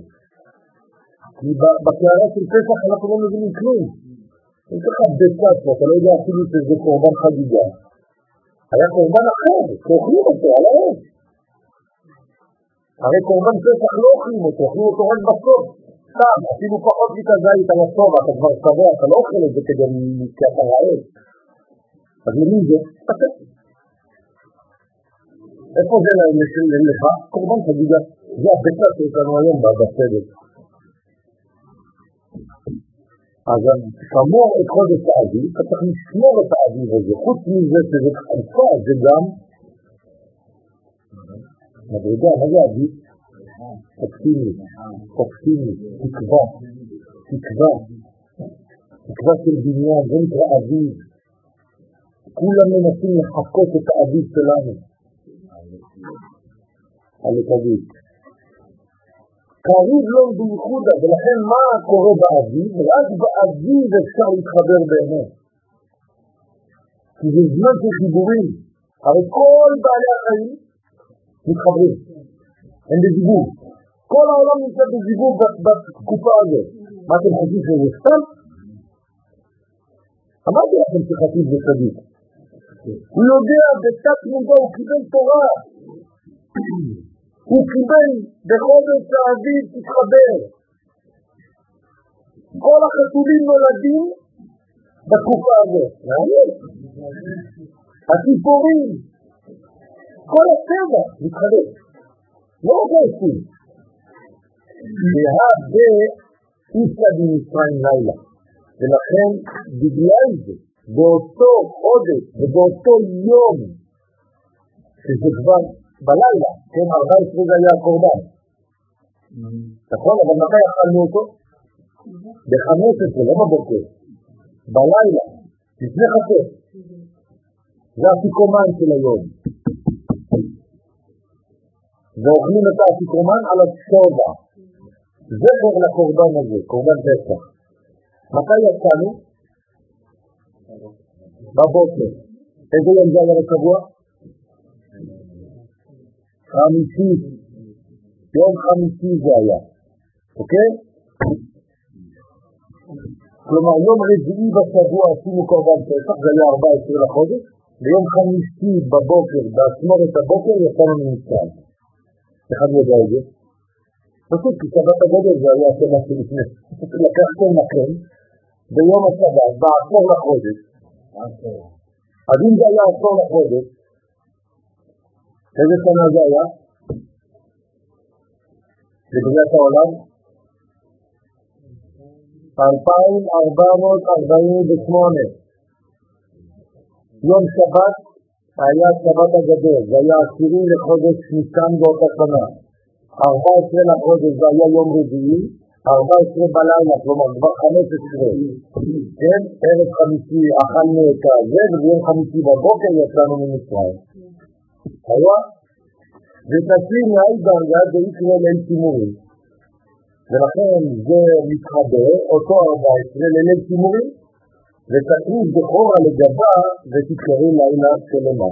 ואז אם הוא ליל, ואחרי זה הוא הופך להיות לילה, כן? הרי קוראים לו ליל תימורי, והלילה הזה לכם. אז תחליף או ליל או לילה. ליל זכר, לילה נקבה. כלומר, זה גם זה וגם זה, כי זה מחבר זכר ונקבה.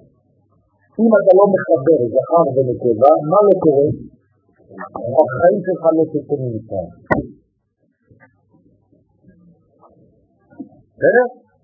איך קוראים למלך בסבירת הכלים? ואלה המלכים אשר מלכו בארץ אדום לפני מלוך מלך לבני ישראל. כל מלך כתוב וימלוך וימות, חוץ מהמלך השמיני שנקרא הדר. ומה מיוחד במלך הזה? מגלים את שם אשתו, שקראו לה נהת אבאל. מה אכפת לי שיש לו אישה? אכפת לי ועוד כי אם אין לו אישה, זה אומר שהוא זכר בלי נקבה, זה זרע לבטלה. ורק אם זכר ונקבה יש גאולה, ולכן הוא נקרא הדר. בסדר? מה זה הדר? היי, שבא לדון.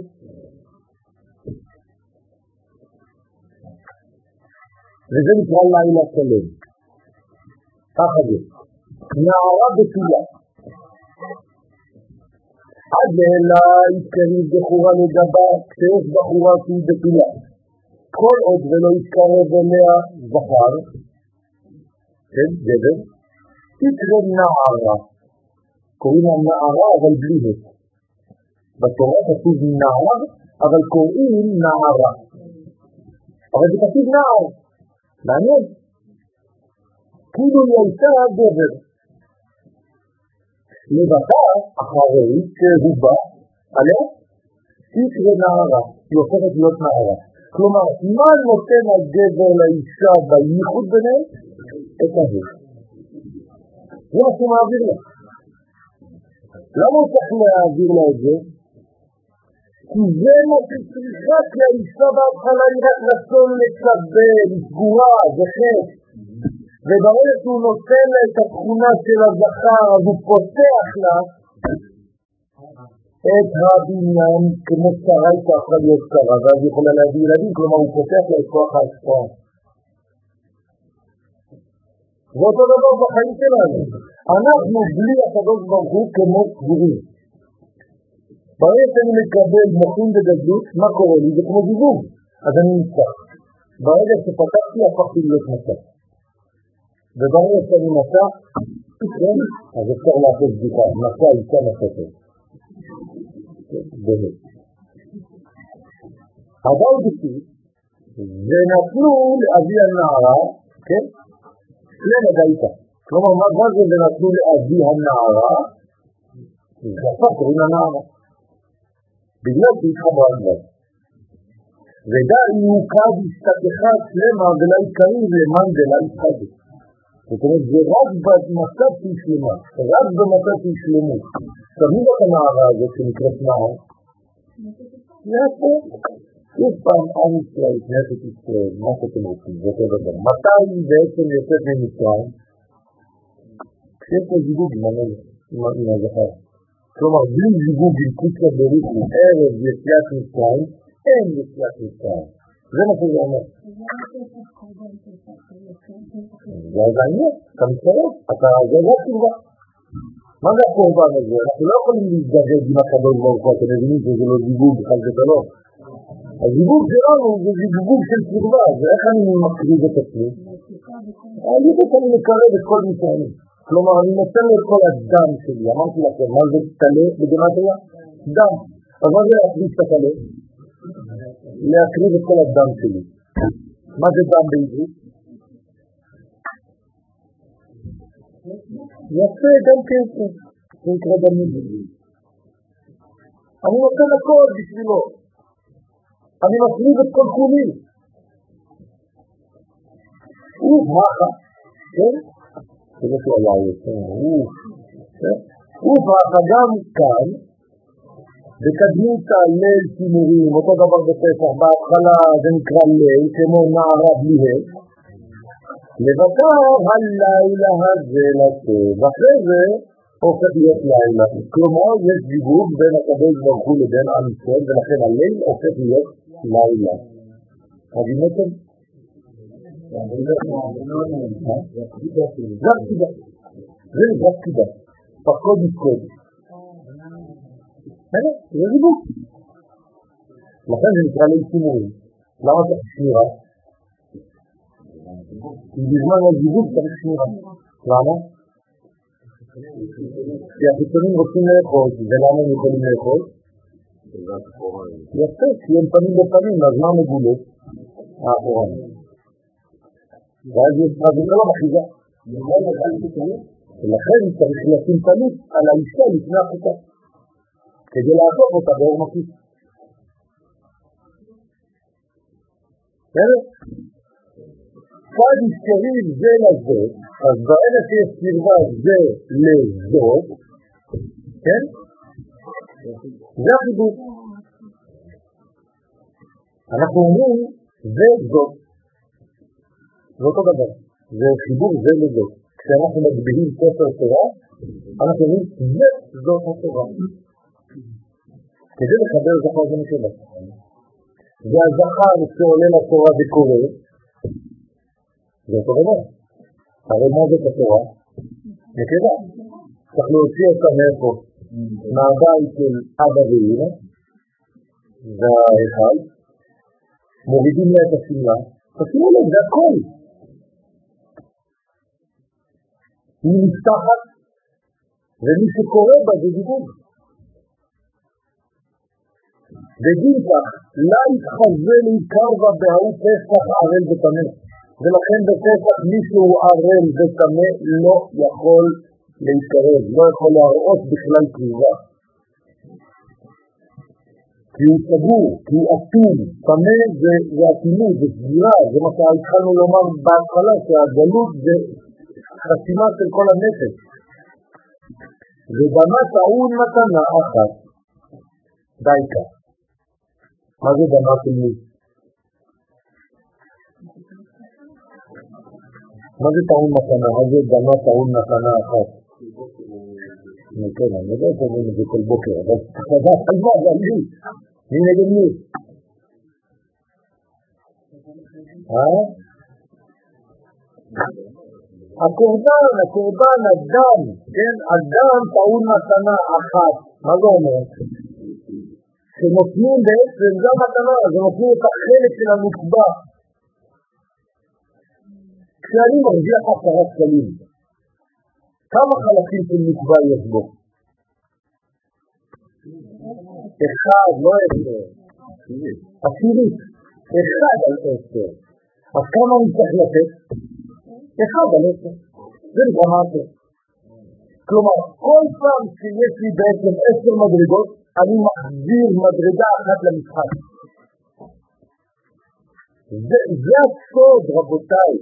אתה יכול לשמור תשע, אבל תכניס אחת למשחק מחדש, כי זה לא שייך לך. ואז אתה מתעצר.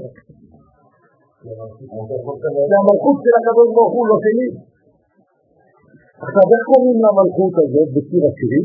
אחת היא יונתי תנתי. אחת היא לאימא שלה, לאימא.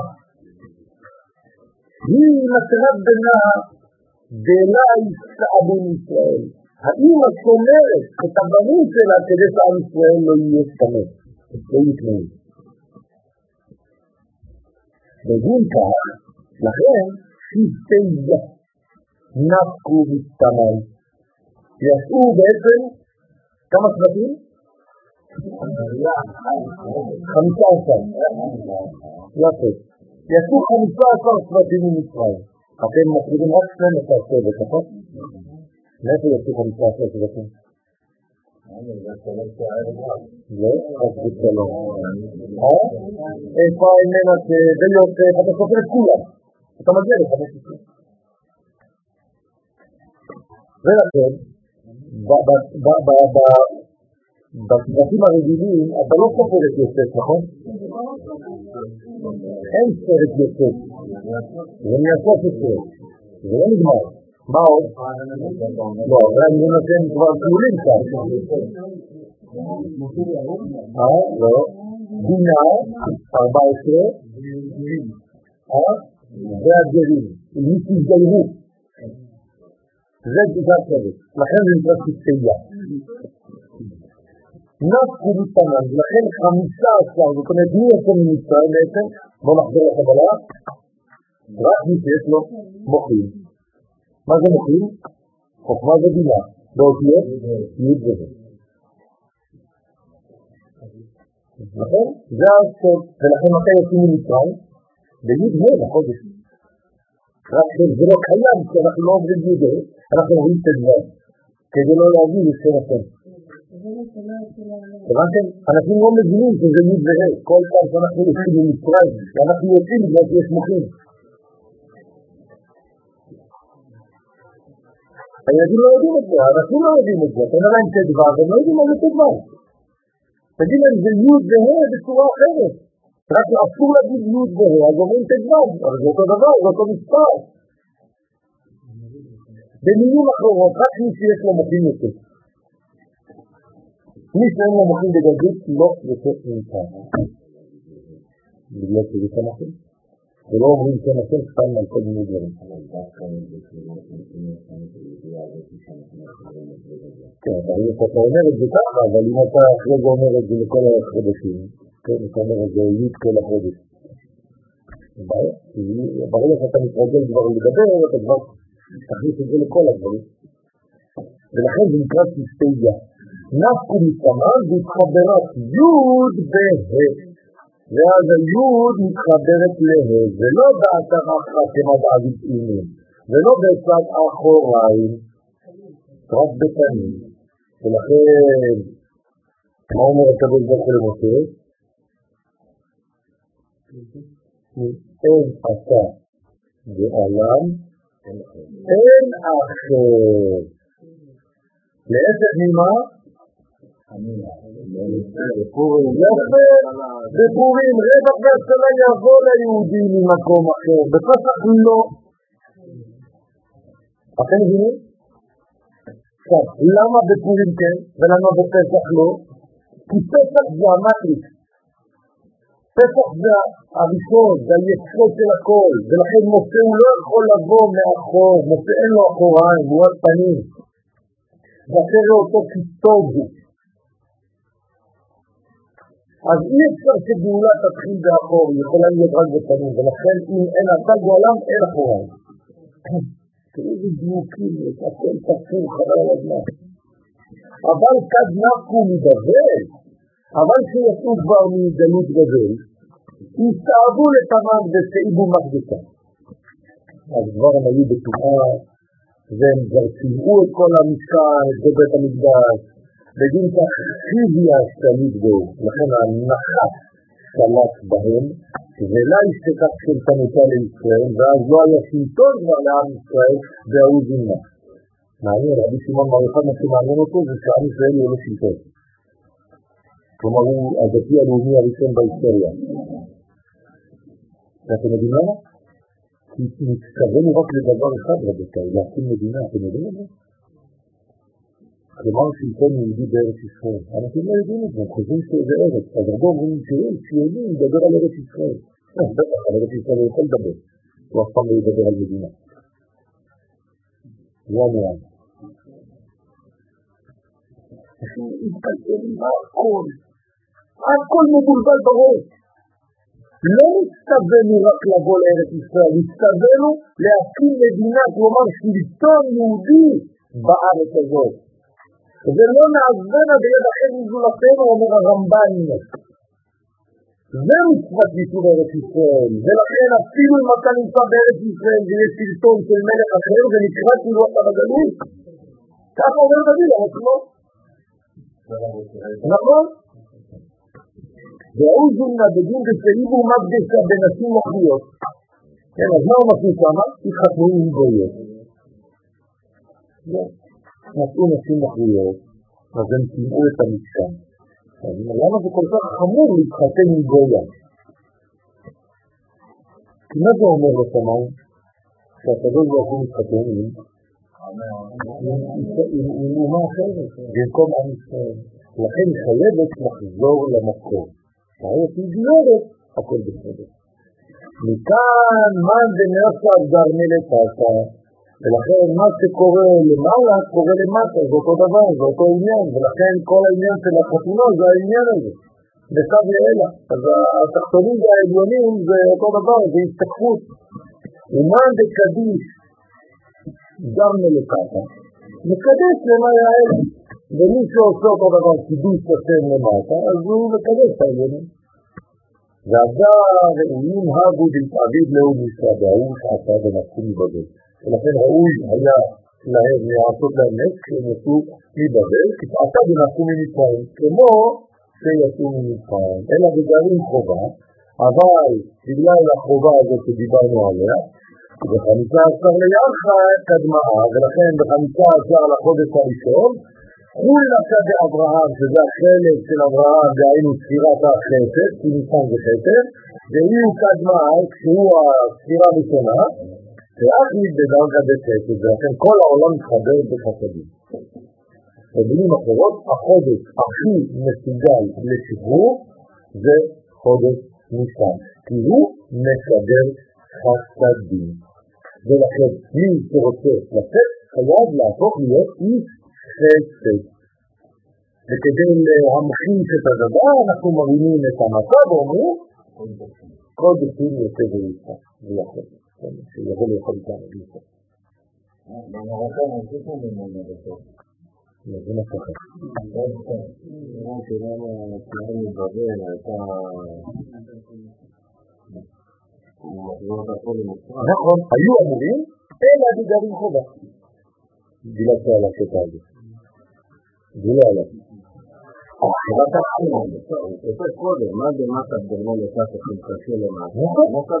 נכון. לא. ולכן הם היו אמורים לצאת מבבל כמו שיצאו ממצרים, אבל אלא דקרים חובה, ואז לא. בגלל ששם הם לא עשו את מה שצריך. בסדר? ולכן לא יצאו באותה תכונה. בזוהר חלק ב', אנחנו כוח? ויאמר י' כו' ויאמר השם אל משה ואהרון, זאת חוקת הפסח. פיקודה דה, מה זה זאת חוקת הפסח? עכשיו הוא נותן להם את החוקה, כמה זה חוקה? קורבן פסח? כי אין לנו השגה, זה לא נתפס לנו בספר, זה לא הגיוני. זה חוק אלוהי שאנחנו לא יודעים, אין לו טעם, שאנחנו יכולים להבין אותו. מה זה לתפוס טלה באמת? אתה מביא טלה לבית שלך בשבת. תדמיינו, הנה, אחרי שבת הגדול, כולם עכשיו אחרי הצהריים הולכים לכדאי, מביאים פלאים, כל כפר הדינים מלא פלאים, כל מדינת ישראל מלאה פלאים, כל אחד בכף קטנים מביא אותו לבית, קודם כל האישה בקריבות, ועכשיו יעשה כבר מקיים לפשע, ואתה מביא לאחר רוח כזה, אבל תאמן, כן? זה לא, זה לא, אבל איפה תשים אותו? במיטה, ליד המיטה שלנו, אנחנו יושבים איתו. כלומר, אתה מסתכל עליו ככה, אתה עם אשתך עושה לך ככה עם ה... איזה מה זה הדבר הזה? עכשיו, כמה זמן? ארבעה ימים. תחילת דניה, אתה מגיע לפסח, זה כבר יציאת ישראל, בלי כלום. עכשיו, מה אתה עושה ביום הרביעי? אתה מביא כל הילדים, אתה אומר, בוא עכשיו עושים שחיטה, איפה במדבר?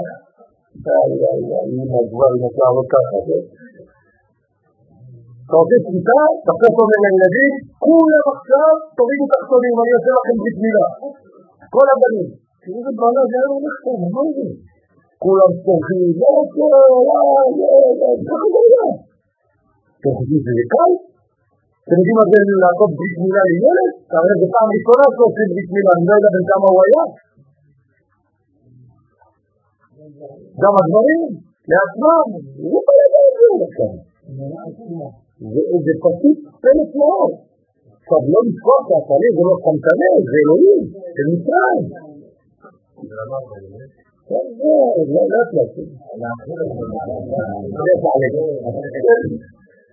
כן, עכשיו אתה צריך להאכיל אותו, יש בלאגן בבית, קופסאות של כל מיני זה וכל מיני חסה, כל מה שיש לך וכל צריך לך כבר בשביל התלוי. והוא רוצה לך גם את הצרכים שלו במקום, כי אתה צריך לשאול אותו למיטה, אתה לא יוצא איתו בבוקר לטייל.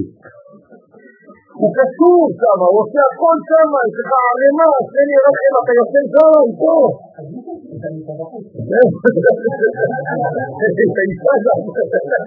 הכל בחוץ. אתם לא מבינים, תתפסו מה זה אומר. עכשיו, יש מלא דם בבית, טרח אחרי הילד, כולו שופט דם והוא רק לא רוצה, בוא אליי, כן, אתה תופק אותו, שם לו כלי מתחת לזה, כל הדם של הברית יורד לו, כן? אתה אחרי זה לוקח את הסלם, מכניס את הדם שמה, יש לך איזה מין דבר כזה, אתה מתחיל לערבב עם זעפר, ואתה צובע את הכיס, שיכול לצאת לך, מה קרה לך? אתה חולה רוח, אתה חולה רוח, הלכת לו את הבית ארבעה ימים. אתם לא שמים לב לדברים. כן? מה זה הדבר הזה? זה אחרי זה, זה צריך לעשות את הקורבן, אחרי זה בעצם לא תסגרו בו כדי שיבואו כלבים ויאכלו את זה, לא מה הולך שם. אז הדבר הזה הוא לא פשוט בכלל, מי שרואה את זה מבחוץ זה טיפוס, נכון? כן או לא? טיפוס לכל דבר, מה אתה קובע לעשות ככה מבפנים, בא מישהו אומר לך, מה אתה עושה, כן כל האינטלקטואלים של היהדות, שמו זה לא נראה לי הגיוני, מה אתה עושה פה? זה הגיוני זה? שפעם הייתה לי חברותה פה שהגעתי, לכלל, אז היא אומרת, אתה מוציא לי כל הזמן דברים לא הגיוניים שהם מתורה אחרת, מתורת הקבלה. אמרת, תגיד, זה הגיוני שאתה מדבר עם הקדוש ברוך הוא? בתפילה? היא לא הייתי דבר, מה זה לא הייתי דבר? עם מי אתה מדבר? אם אין סוף ברוך הוא. עם מי אתה מדבר, תגיד לי. לא יודע מה להגיד לי. אז פה זה חוק. זאת חוקת הפסח. פיקודה דה. תראו, כולם מתעוררים עכשיו. כן? פיקודת המצווה הזאת למסחת פסח, לשחוט, כן, לשחוט את הפסח בין הארבעים בי"ד בניסן. כלומר, השנה נגיד, באיזה שעה היינו צריכים לעשות את השחיטה הזאת? זה עוד לא נגמר, אמרתי היינו צריכים, יכול להיות שנעשה, אבל לא בסדר. אה? מאתמול. היינו עבדי, עבור. אתמול לא תשחית אתמול. ערב פסח, שבוע הבא, ביום שישי, בצהריים. נכון? נגיד אם זה השנה, בעזרת השם אנחנו צריכים יום שישי הבא לעשות שחיטה ביום שישי אחרי הצהריים, ולאכול ביום שישי בלילה כבר מהזה, מהטלה. על אנחנו מתפללים שנאכל מן הזבחים. דוכרנה והוא פסח במצרים. מה זה דוכרנה? זיכרון.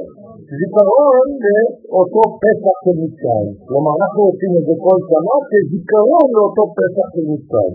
ודאי הוא חובתה על כולה, וזה חובה על כולם. כנה דעת אמר ושחטו אותו כל קהל עדת ישראל בין העבר. כולם צריכים להיות שותפים לדבר הזה. כל הקהל של עם ישראל. פסח דאית צריך לנהל נקי מעשרה ימים ולהלאה. כלומר, הפסח הזה צריך לשמור אותו מהעשירי לחודש והלאה. שזה אותה פנה היה צבת הגדול, כזכור. נכון? כלומר, מתי הביאו את הטלה?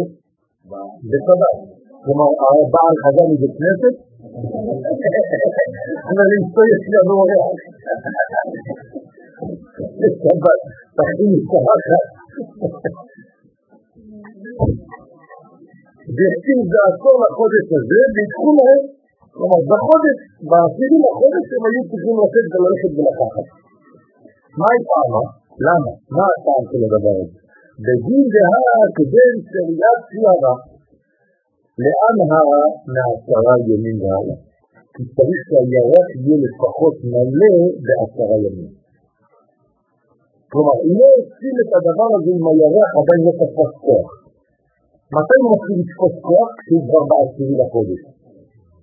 כלומר, עד עשירי לחודש, יש לנו חוק, שעד עשירי לחודש הירח עדיין חלש. מהעשירי לחמש עשרה הוא בשיא התוקף שלו, בשיא הכוח שלו. ובחמש עשרה הוא ממש בכוח הגדול. לכן עדיף להתחתן, אומרת הקבלה, בחמש עשרה לחודש, העברית. שהירח, שזה האישה, והשמש, שזה הזכר, מתחברים. כמו שיש בעולמות העליונים, יש גם כאן. עד דאי שלם בחמישה, ומתי זה שלם? בחמישה, כלומר, עשרה. ובארביצה דינהו, כן? דינהו זה, ובארבעה עשר, בשעתה דדין הצבי על עלמא, בזמן שהדין שולט על העולם, כלומר בצהריים, בשעת המנחה, רז אדה לעברה זוהמה מקמא ברית חדישה. זה הזמן להעביר את הזוהמה מהברית של הקודש. כלומר, אנחנו משתמשים בכוח של המנחה, שזה גבולות, כדי לעשות מה? ברית וקרבני, פתח. כלומר, אנחנו משתמשים בכוח של הגבורה כדי לעשות את הדבר הזה. ולהאית לה התהנה בארור אחד ונדיף, וליהנות מהריח של מה? של הקורבן. של המשהו של המנגל, כן, של המוסי. שיהיה ריח טוב, אתה נהנה מזה, יש מצווה ליהנות מזה. תשימו לב. ועל זה, אתם מבינים למה ביום העצמאות עושים מנגל הישראלית? לא, לא מבינים, אבל. פשוט מאוד, כי בתת מודע הם מרגישים שהם צריכים לעשות קורבן הודיה לקדוש ברוך הוא. זה כמו נבואה. הם לא יודעים, זה ב-DNA שלנו. היינו יכולים להפוך את זה לחג אחר, למשהו אחר. למה דווקא זה? עכשיו, לא עושים את זה בגלל שדתיים, לא עושים את זה, אבל עושים את זה בגלל תחושה שיש משהו, יש כאן חגיגה, יש כאן הודיה למישהו. למרות שבינתיים אני אוכל. ועלתה לה אתיה אלא על שבעה, על שבעה, סליחה. ולכן לא אוכלים אותו, אלא על הסובה, כדי שזה ייראה שזה ממש לשם ולא בשבילך. למה זה פסח לשם? מה זה אומר בעצם? כשאני אוכל את זה, מה זה אומר? הפנמה שלי של הקדוש ברוך הוא. אני אוכל את הקדוש ברוך הוא ולא יקטע. על הסבע. כלומר, אתה לא אוכל את כשאתה רעב, כי על סבע כבר נגמר, זה נקרא על הסבע. כלומר, ברגע האחרון, כן, זה בצבע גם, על הצבע, שבע ביום גיללתיך, מה אתה אומר? לא ממקום של תאווה. נכון, לא ממקום של תאווה, אלא ממקום של הפנמה. כן, של הטמעה של המציאות. אני עכשיו מקבל עליי ואני עכשיו קובע לעצמי, אני עושה איזה מין פועל דמיוני, כן, סימבול, כדי להכניס את הקדוש ברוך הוא במציאות שלי. נכון. ועל דע, שכל ערל לא יאכל בו, ולכן מי שהוא ערל לא יכול, כי הוא עדיין בפרעוניות. נכון, על הצבע, נכון, מעל הצבע, מעל הצבעה. כן, מעל למציאות שאתה אוכל בשביל הבטן, כי בטן זה כאן תחתן. וצדיק אוכל לטובה, הכשר. וזה העניין. אבל אנחנו עכשיו כולנו צדיקים, באותו ליל הסדר, ולכן חשוב ללכת למקווה לפני פסח, גם מי שלא רגיל ללכת למקווה במשך כל השנה, חשוב מאוד, כי זה בעצם ההתחלה, זה ההתחלה של המציאות, החיים מתחילים אז, מחדש. כן? לא, הזיווג אסור בלילה הזה. לא, זה כאילו להגיד כן, רק שתדעו, לפי הקבלה אין זיווג בלילה של פסח. בסדר? לא מתייחדים עם האישה בלילה של פסח. מה?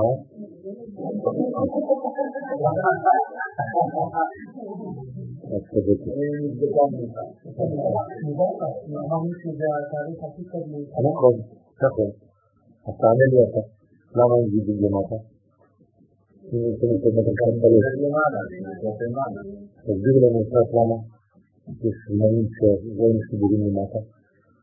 אין זיווג למטה? אם יש לנו פה מדרכת בלב, תסביר לנו קצת למה יש זמנים שרואים חיבורים למטה. אני להסביר, רק להגיד תארים, זה כותב על כמה ימים, בגלל שיש אז מעניין, אני שואל דווקא אם צריכים להשתלט למהלך.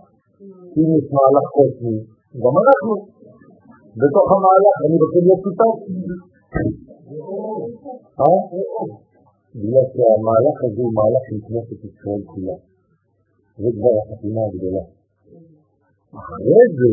מכוח הזיווג הזה, יהיה לך זיווג מחודש עם האישה.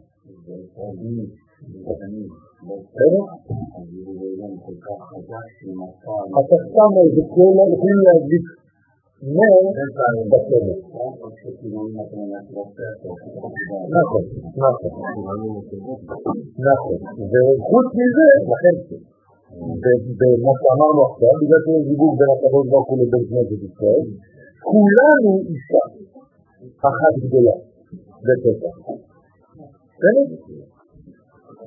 דרך אגב, איזה זמן זה ראש חודש למה? לנקבות. נכון? זה החודש ראש חודש של הנקבה מכאן. זה גלגלתא דנוקבה בקבלה. זאת אומרת, גולגולת של האישה. מתי גולגולת של הזכר? תשרה. נכון? בראש השנה זה גולגלתא בזכר, בניסן זה גלגלתא בנקבה. ולכן עכשיו אנחנו נכנסים למהלך נקבי אחד גדול. עכשיו זה מלכות, ראש השנה למלכים. אנחנו בראש ובראשונה למלך מלכי המלכים. זה הוא, שהרי כל למלכות רק של מלכי ישראל, כן?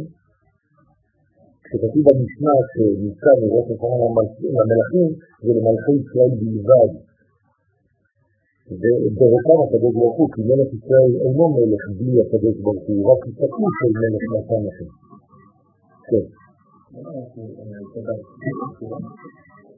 שבת זה לא נקבה. שבת זה מתחיל בנקבה וזה הופך למדרגה של חוכמה. לא, לא, זה לא בשביל זה, זה משהו אחר. זה פשוט שאנחנו לא יודעים לדבר בדיוק. אז כולם חושבים שהשבת הוא גדול. דרך אגב, שבת זה גם זכר, בעברית. אני יכול להגיד שבת גדול ושבת גדולה. אבל זה לא הסיבה. פה אני אומר שבת הגדול. כלומר, אם הייתי רוצה לומר שהשבת הזאת גדולה, הייתי צריך לומר השבת הגדולה, או השבת הגדול. אבל אני לא אומר השבת הגדול, אני אומר שבת הגדול. כלומר, עברית קשה שפה. אתה לא יודע לדבר.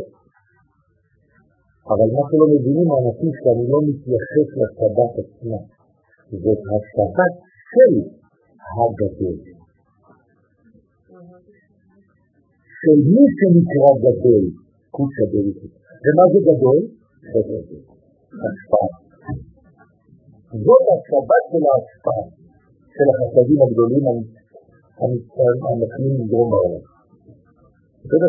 זה הכל הכל הפוך. כמו שאתה אומר, לשון הקודש. מה זה לשון הקודש? הלשון שהוא מדבר בה. מה זה ירושלים? עיר הקודש, העיר שלו. לא הולי לנד. הולי לנד זה גוי. אין לנו דבר כזה הולי לנד. אין לנו ארץ הקדושה.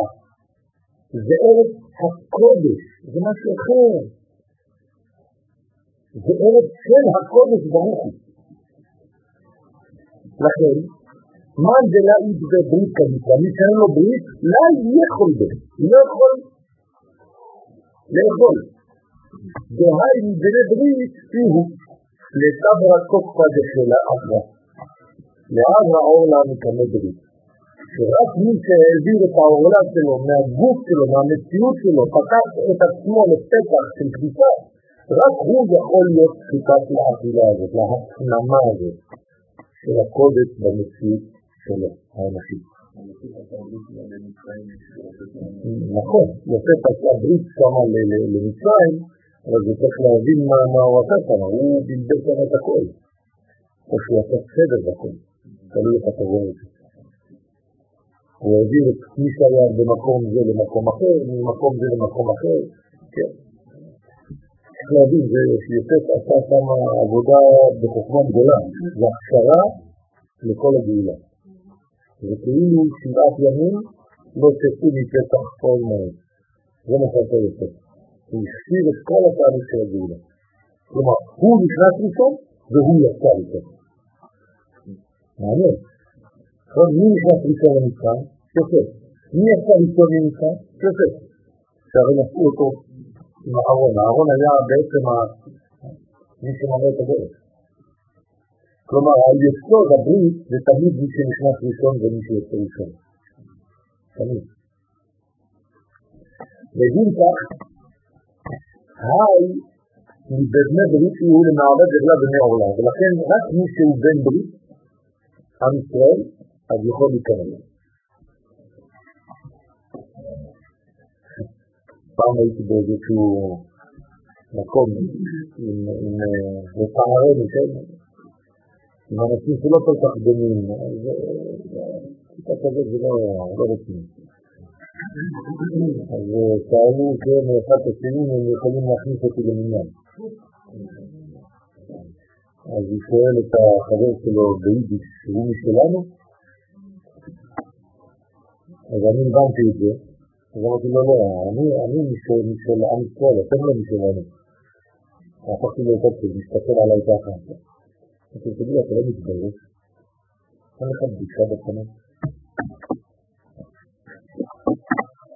כד עתה קוצה בריחו למצרים, כשבא הקדוש ברוך הוא למצרים, כן? שמה הוא ראה דמה, הוא ראה את הדם, והוא פסח של אותו פסח. והבה רשם על פיך, שהיה רשום על הפתחים. כלומר, הקדוש ברוך הוא ידע מי פתח לעצמו את הפתח הזה. וגם הדברית, וגם את הדם של הברית כמובן, הבו קיימים על פיך, ושני הדמים יחד היו צבועים על הפתח. ושוב יקפר לכם אגודת אזור, כלומר אתם צריכים לקחת אגודת אזור, אגודה זה לקחת כמה עשבים של זעתה ולקטור אותם, לעשות להם אגודה וזה לקרוא. התבלתם בדם, ואז אתם טובעים אותו בשני הדמים, אשר בשק, כן, שיש לך בסערה הזאת, והגעתם. כלומר, אתם צריכים לגעת. לגעת זה ממש, לגעת. עכשיו, הזוהר מתייחס לאזור. אזור בהאופינה, שאי הוא מעבר הוא אינדישן. למה הולכים אזור? בגלל שהיא מגרש רוחות רעות. כלומר, מי שרוצה לגרש רוחות רעות מהבית, שייקח זעתר כל הזמן בבית. כן. ולשים על השולחן אפילו. בתוך קופסה לשים זעתר על השולחן, כדי שלא יהיו מריבות בבית. בסדר? אז תמיד תמיד צריך לדאוג שיהיה זעתר בבית. זה חשוב מאוד. אפשר לריב על הזעתר כבר. כן. למשל, לא, לא, לא, בעדיף בצמח, לא יבש. וכל סופר, כן, אני לא אספר, זה אותו דבר, וכל סופר רוח, זאת אומרת כל צד, ביצה, כן, רוח לא טובה, נעבור בהתערות הדילה. זה מעורר על ידי הזעקה, זאת אומרת זה מבריח את כל הדברים הרעים, זה משלח אותה, מסלק את כולה. אבל יש לך אומר, כן, שצריך לשים זעקה בשולחן. בתחום קנה אילאה ובגאולה העליונה לישראל, לזמנה דעתה, כן, בזמן הזה, יש איכות שבריך הוא ליצר הרע ויחוס לו. אותו דבר, הקדוש ברוך הוא מה עושה ליצר הרע? כן, מה זה יצר? יבוא. הקדוש ברוך הוא ליצר הרע וייחוס לו. מה זה וייחוס לו? יעלים אותו. כלומר יחסה אותו, יהפוך אותו למדרגה אחרת. אז זה בעצם הזעתר, זה מדרגה של קדושה. בתוך המילה אזור, כן, יש סודות גדולים מאוד. אני לא נכנס עכשיו לעניינים, מה? זה האנטיתזה של הערב. בסדר? ערב זה אזור, שניהם. ערב זה הכי גדול של העושים, ואזור זה הכי קטן של העושים. וצריך כל הזמן לחבר בין הכי גדול להכי קטן. זה מה שעושים בפרה האדומה. זה שיח, זה זה משנה, זה מנהל, כן? אז אותו דבר, אז פה יש לנו בעצם מדרגה עליונה ומדרגה תחתונה. כמו פרה, שמונה ותולעת. אותו דבר, הכי גדול, הכי קטן. אז אותו דבר פה. אז במילה פה אזור יש הרבה סוגות, אני לא רוצה להיכנס להכל, אבל תראו כבר בעצמכם. לגבי עצמי, כן, זה זה, זה. כלומר, לגבי עצמי זה האנשים הקטנים. נכון. האנשים הקטנים, כאילו התלמידים, מה הם יגידו? אה? לא, לא, לא, לא, לא. לגבי עצמי זה ממש, זה צומח ממש, זה יוצא מכל מיני מקומות. צריך לשתול בגנים שלכם, ועתה, זה טוב. תשתלו זעתר, תיקחו סצנות, תלכו לקנות זעתר, או תיקחו לחברים, תשתלו זעתר בגינה, וכל שבת תחתכו קצת. וגם אהדתים. אם יש לכם אהדתים, צריך לקחת. עם גדלים למטה, בחלוצים של הפירות, באבנים, בין האבנים, במדבר. בסדר? ואם אתם כבר סותרים, אז תקנו גם כן רוגע. רוגע. וגם כן עוד צמח שהוא נגד עין הרע ונגד כל מיני דברים. רוגע. כן. ילכו לסוק הם יודעים הכל כאן. ואז תדפור קנדה, כתיב, אז בגאולה שלנו כתוב, ושחטו אותו כל קהל עדת ישראל. דוכרנה דזימנה דעתה, וההוא פורקנה אילה. כלומר, זיכרון של אותו זמן עליון, כן, שבא למציאות שלנו פה. כלומר, המציאות העליונה והמציאות התחתונה מתחברים. זה נקרא גאולה. בלשון הרמח"ל הקדוש, אין גאולה אלא כשעולם האצילות מתגלה בעולם שלנו. ולכן כל גאולה זה בעולם האצילות. גילוי אור האצילות, גילוי השרש בתוצאות. על שתי המזוזות ועל המקור. למה צריך לשים את הדם על שתי המזוזות ועל המקור? מה זה הסיפור הזה?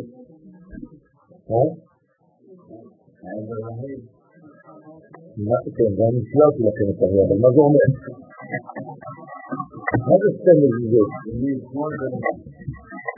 כן, נכון, אבל מה זה אומר? זה ימין שמאל באמצע, נכון? למה קוראים למסך מסך? משם הוא משקיף וגם משקף על מה שיש בבית. בסדר? זאת אומרת, אתה צריך בעצם כדי להשקיף על המציאות, שיהיה לך בסיס ספר, ימין ושמאל. כלומר, מה יוצא במקום? על שתי. מזיזה זה לא המזיזה, כן? זה נעשה, זה מה שמחזיק. בסדר? טוב. מה זה למעלה? הוא יושב על פני אלה? יפה. אם אין לך פני אלה, אין למעלה. בסדר? זה מה שזה אומר. כלומר, אם אין לך מידות, אין לך מוחים. אז המשקוף זה המוחים. ומה זה שתי המדידות? המידות. אז למה יש שתיים? יש לך ימין ושמאל. הימין ישלם, והשמאל, אמרתי לכם, צריך לשבור לו את הרצון לקבל. אז פה יש לכם בעצם ג' קווים. ימין, שמאל ואמצע. ימין, שמאל תפרוצי. אבל הימין ושמאל זה לא שלם כמו חטא, זה הט.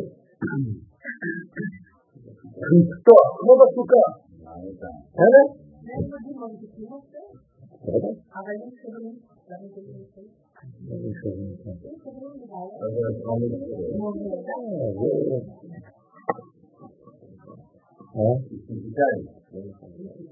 זה לא מכניקה.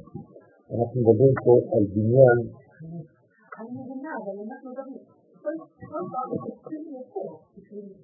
תשמעו, אם אין בטון, זה לא יחזיק. אם לא היה בטון מעל העץ, אם את נכנסת עכשיו לעניינים טכניים, אז זה לא היה מחזיק. אז השאלה נופלת. זה נכון.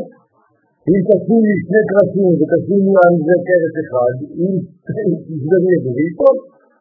זה רק יש בטון למעלה שזה מחזיק את הכל. טוב, י' ובהי רשימו דאף י', כן, אותו רשימו של האות י', לאח זעה רשימו בברית קדישה, אז זה הסוד של האות של ברית קודש, ואיתבר אורלה מקנה דמה, וברית רשים על קולה, ועתה דמה על דמה. זאת אומרת, בהי רשימו דאף י', באותו רשימו של האות י', ובהי רשימו דעת י' ובראש רשימו דעת י' פעמיים, לאח זה הרשימו בברית קדישה. כלומר, יש לך פעמיים יהודים בעצם גילוי של יסודות, של קרבה לשם ושל ברית מילה, אז אתה בעצם מחבר את הקודש. והיא כבר עורלה, ורק בזה אתה יכול לשבור את העורלה מכאן לדמה. כן, בברית שרשים על כולה, בגלל אותו דם, מאותו דם שרשים על הכל. ואז הדם על דם, לכן הדם של הקדישה מכפר על הדם של הקליטה. כאן עבר ההוא מוסיף, לכן כשהקדוש ברוך הוא עובר במצרים, למרות שכתוב יבוא המספיק, אבל כתוב אחר כך אני ולא אחר, אני ולא מלאך, אני ולא שליח, אני הוא ולא אחר, כן? כלומר, אל תחשבי שזה מוסיף, זה אני. כי מלאך, שליח, כן, אני הוא, זה מוסיף. אז אני ולא מלאך, אני ולא שליח, אני הוא. זה לא אחר. אז זה כמו משה, בסדר? הווה חמי דמה ואי דקית מביתה. לכן בא הדם ואי דקית מביתה, הוא בעצם מרים את כל המציאות הזאת של הבית, של האישה, של המלכות. כמה דעת אמר ולא ייתן המלכות, לנדוד. את עם ישראל, בני ישראל, אבל את מי כן נוגע? את מצרים. אם כיסא בריחוה ובייחודו קטין, אם זה הקדוש ברוך הוא שבעצמו, בכבודו בעצמו הורג, המאי כתיב ולא ייתן המצחיק, אז למה אתה אומר לי שזה מצחיק? מה, הקדוש ברוך הוא נקרא מצחיק? ומשמע דמצחיק הדאבי ולא כוסא בריחו. לפי זה, היה מצחיק ולא הקדוש ברוך הוא. אלא ודאי כוסא בריחוה וקטין, אבל זה לא נכון. אנחנו לא יודעים שבאמת הקדוש ברוך הוא זה שעשה את כל העבודה שם. אז תעזור, כאילו שואל אותך שאלה, היא לא מובנת. מי עשה את העבודה שם במצרים? המטריד או הקדוש ברוך הוא? או שזה אותו אחד? או מלאך או הקדוש ברוך הוא? אז לאט ככה אילה לישראל, אלא לישראל, כיוון דאג אחד מההוא שהביאו בעולה בתרים סיטרים, הווה והתקרץ מן העניין. זה בעצם דבר שנעשה מאליו. זה לא שמישהו בא והתחיל להרוג אנשים כמה. פשוט מאוד, הכוח של התחינה ששרה על עם ישראל, ברגע שהוא ראה שהם שברו את העולה, שכל אחד פתח את עצמו משני הצדדים של המציאות שלו, כן? אז הוא בעצם עזב אותם. המוות עזב אותם. והלך בעצם לכיוון השני. כן, זה השלב הראשון שחיבר אותם ליציאה לעם. ולכן בעצם מה קרה שם? זה אור גדול. זה לא מפחיד, זה אור גדול, אלא שהאור הגדול הזה, כשהוא לא מוצא כלי, מה הוא הופך להיות? כמו מבול. אבל ברגע שיש כלי קיבול, ומה זה כלי קיבול? אנחנו לומדים את זה. מה זה כלי קיבול? זה להיות כמו להיות פתוח, לא להיות סגור. ואז הוא עוזב אותך, הוא לא הולך אין לו מה לעשות איתך, כי אתה בחסדים, מי שנמצא בחסדים לא יכולים לשלוט עליו. ועל וקטן חוצה בריחו כל אינים בוחרים, והאו סיטרא. ובגלל שהקדוש ברוך הוא הרג את כל הבכורות של הצד השני, יהיו בוכרים לישראל לפונקנם.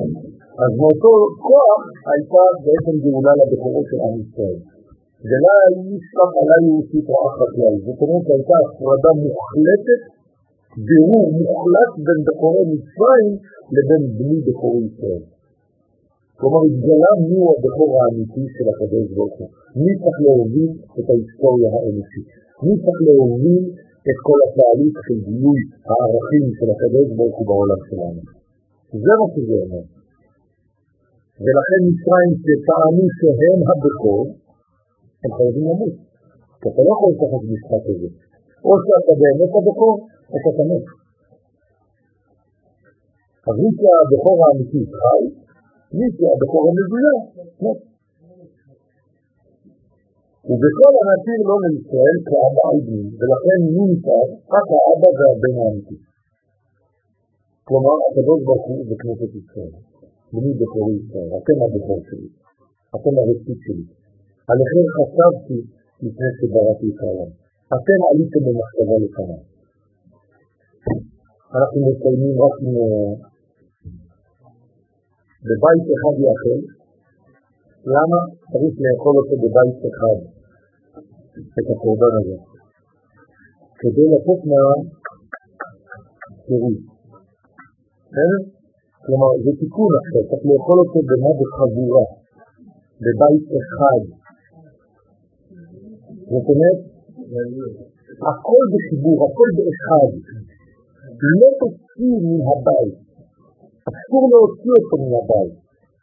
פקודה בעלמך על היי פסח, כלומר יש לנו פה מצווה, אומר הזוהר, לאכול את הפסח על מסות ומרורים.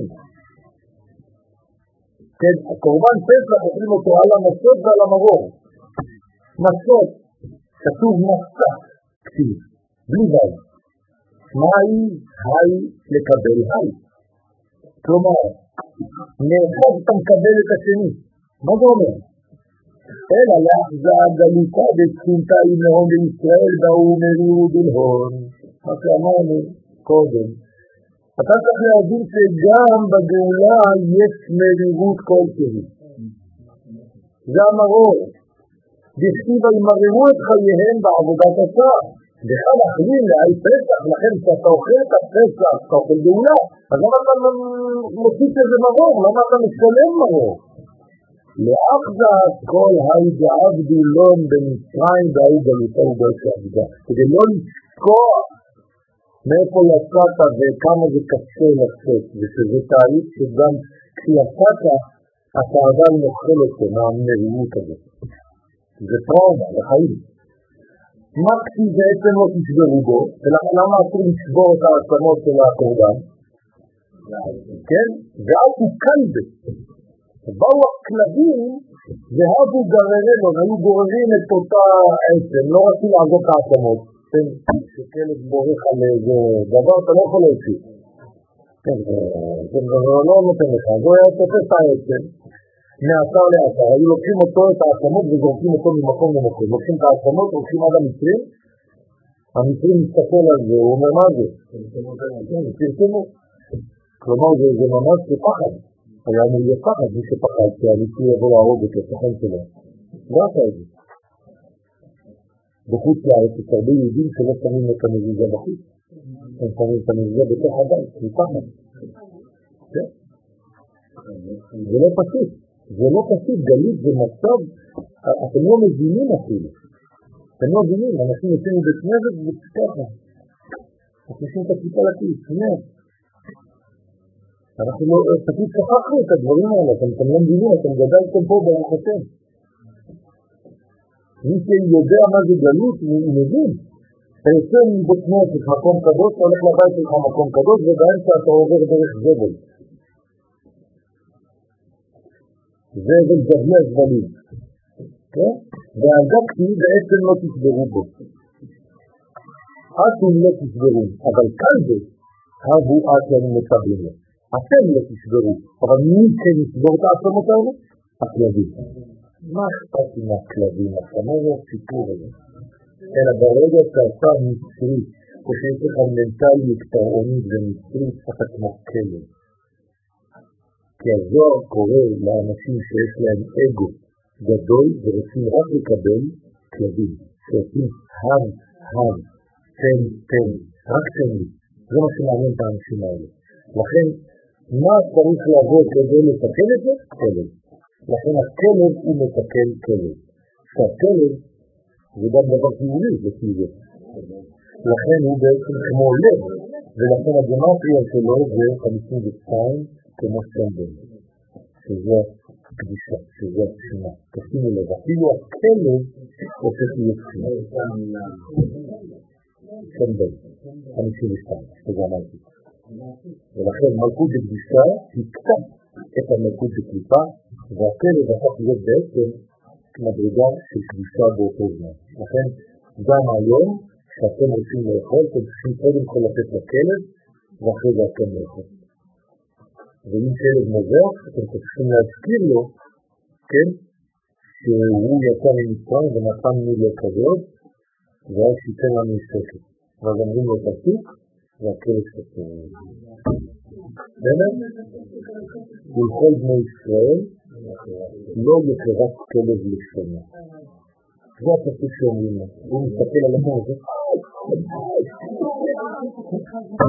שבת שלום ופסח חסר ושמח. שבת הגדול שלום. ומה לא חדש, זה לא נפלא, זה בסדר.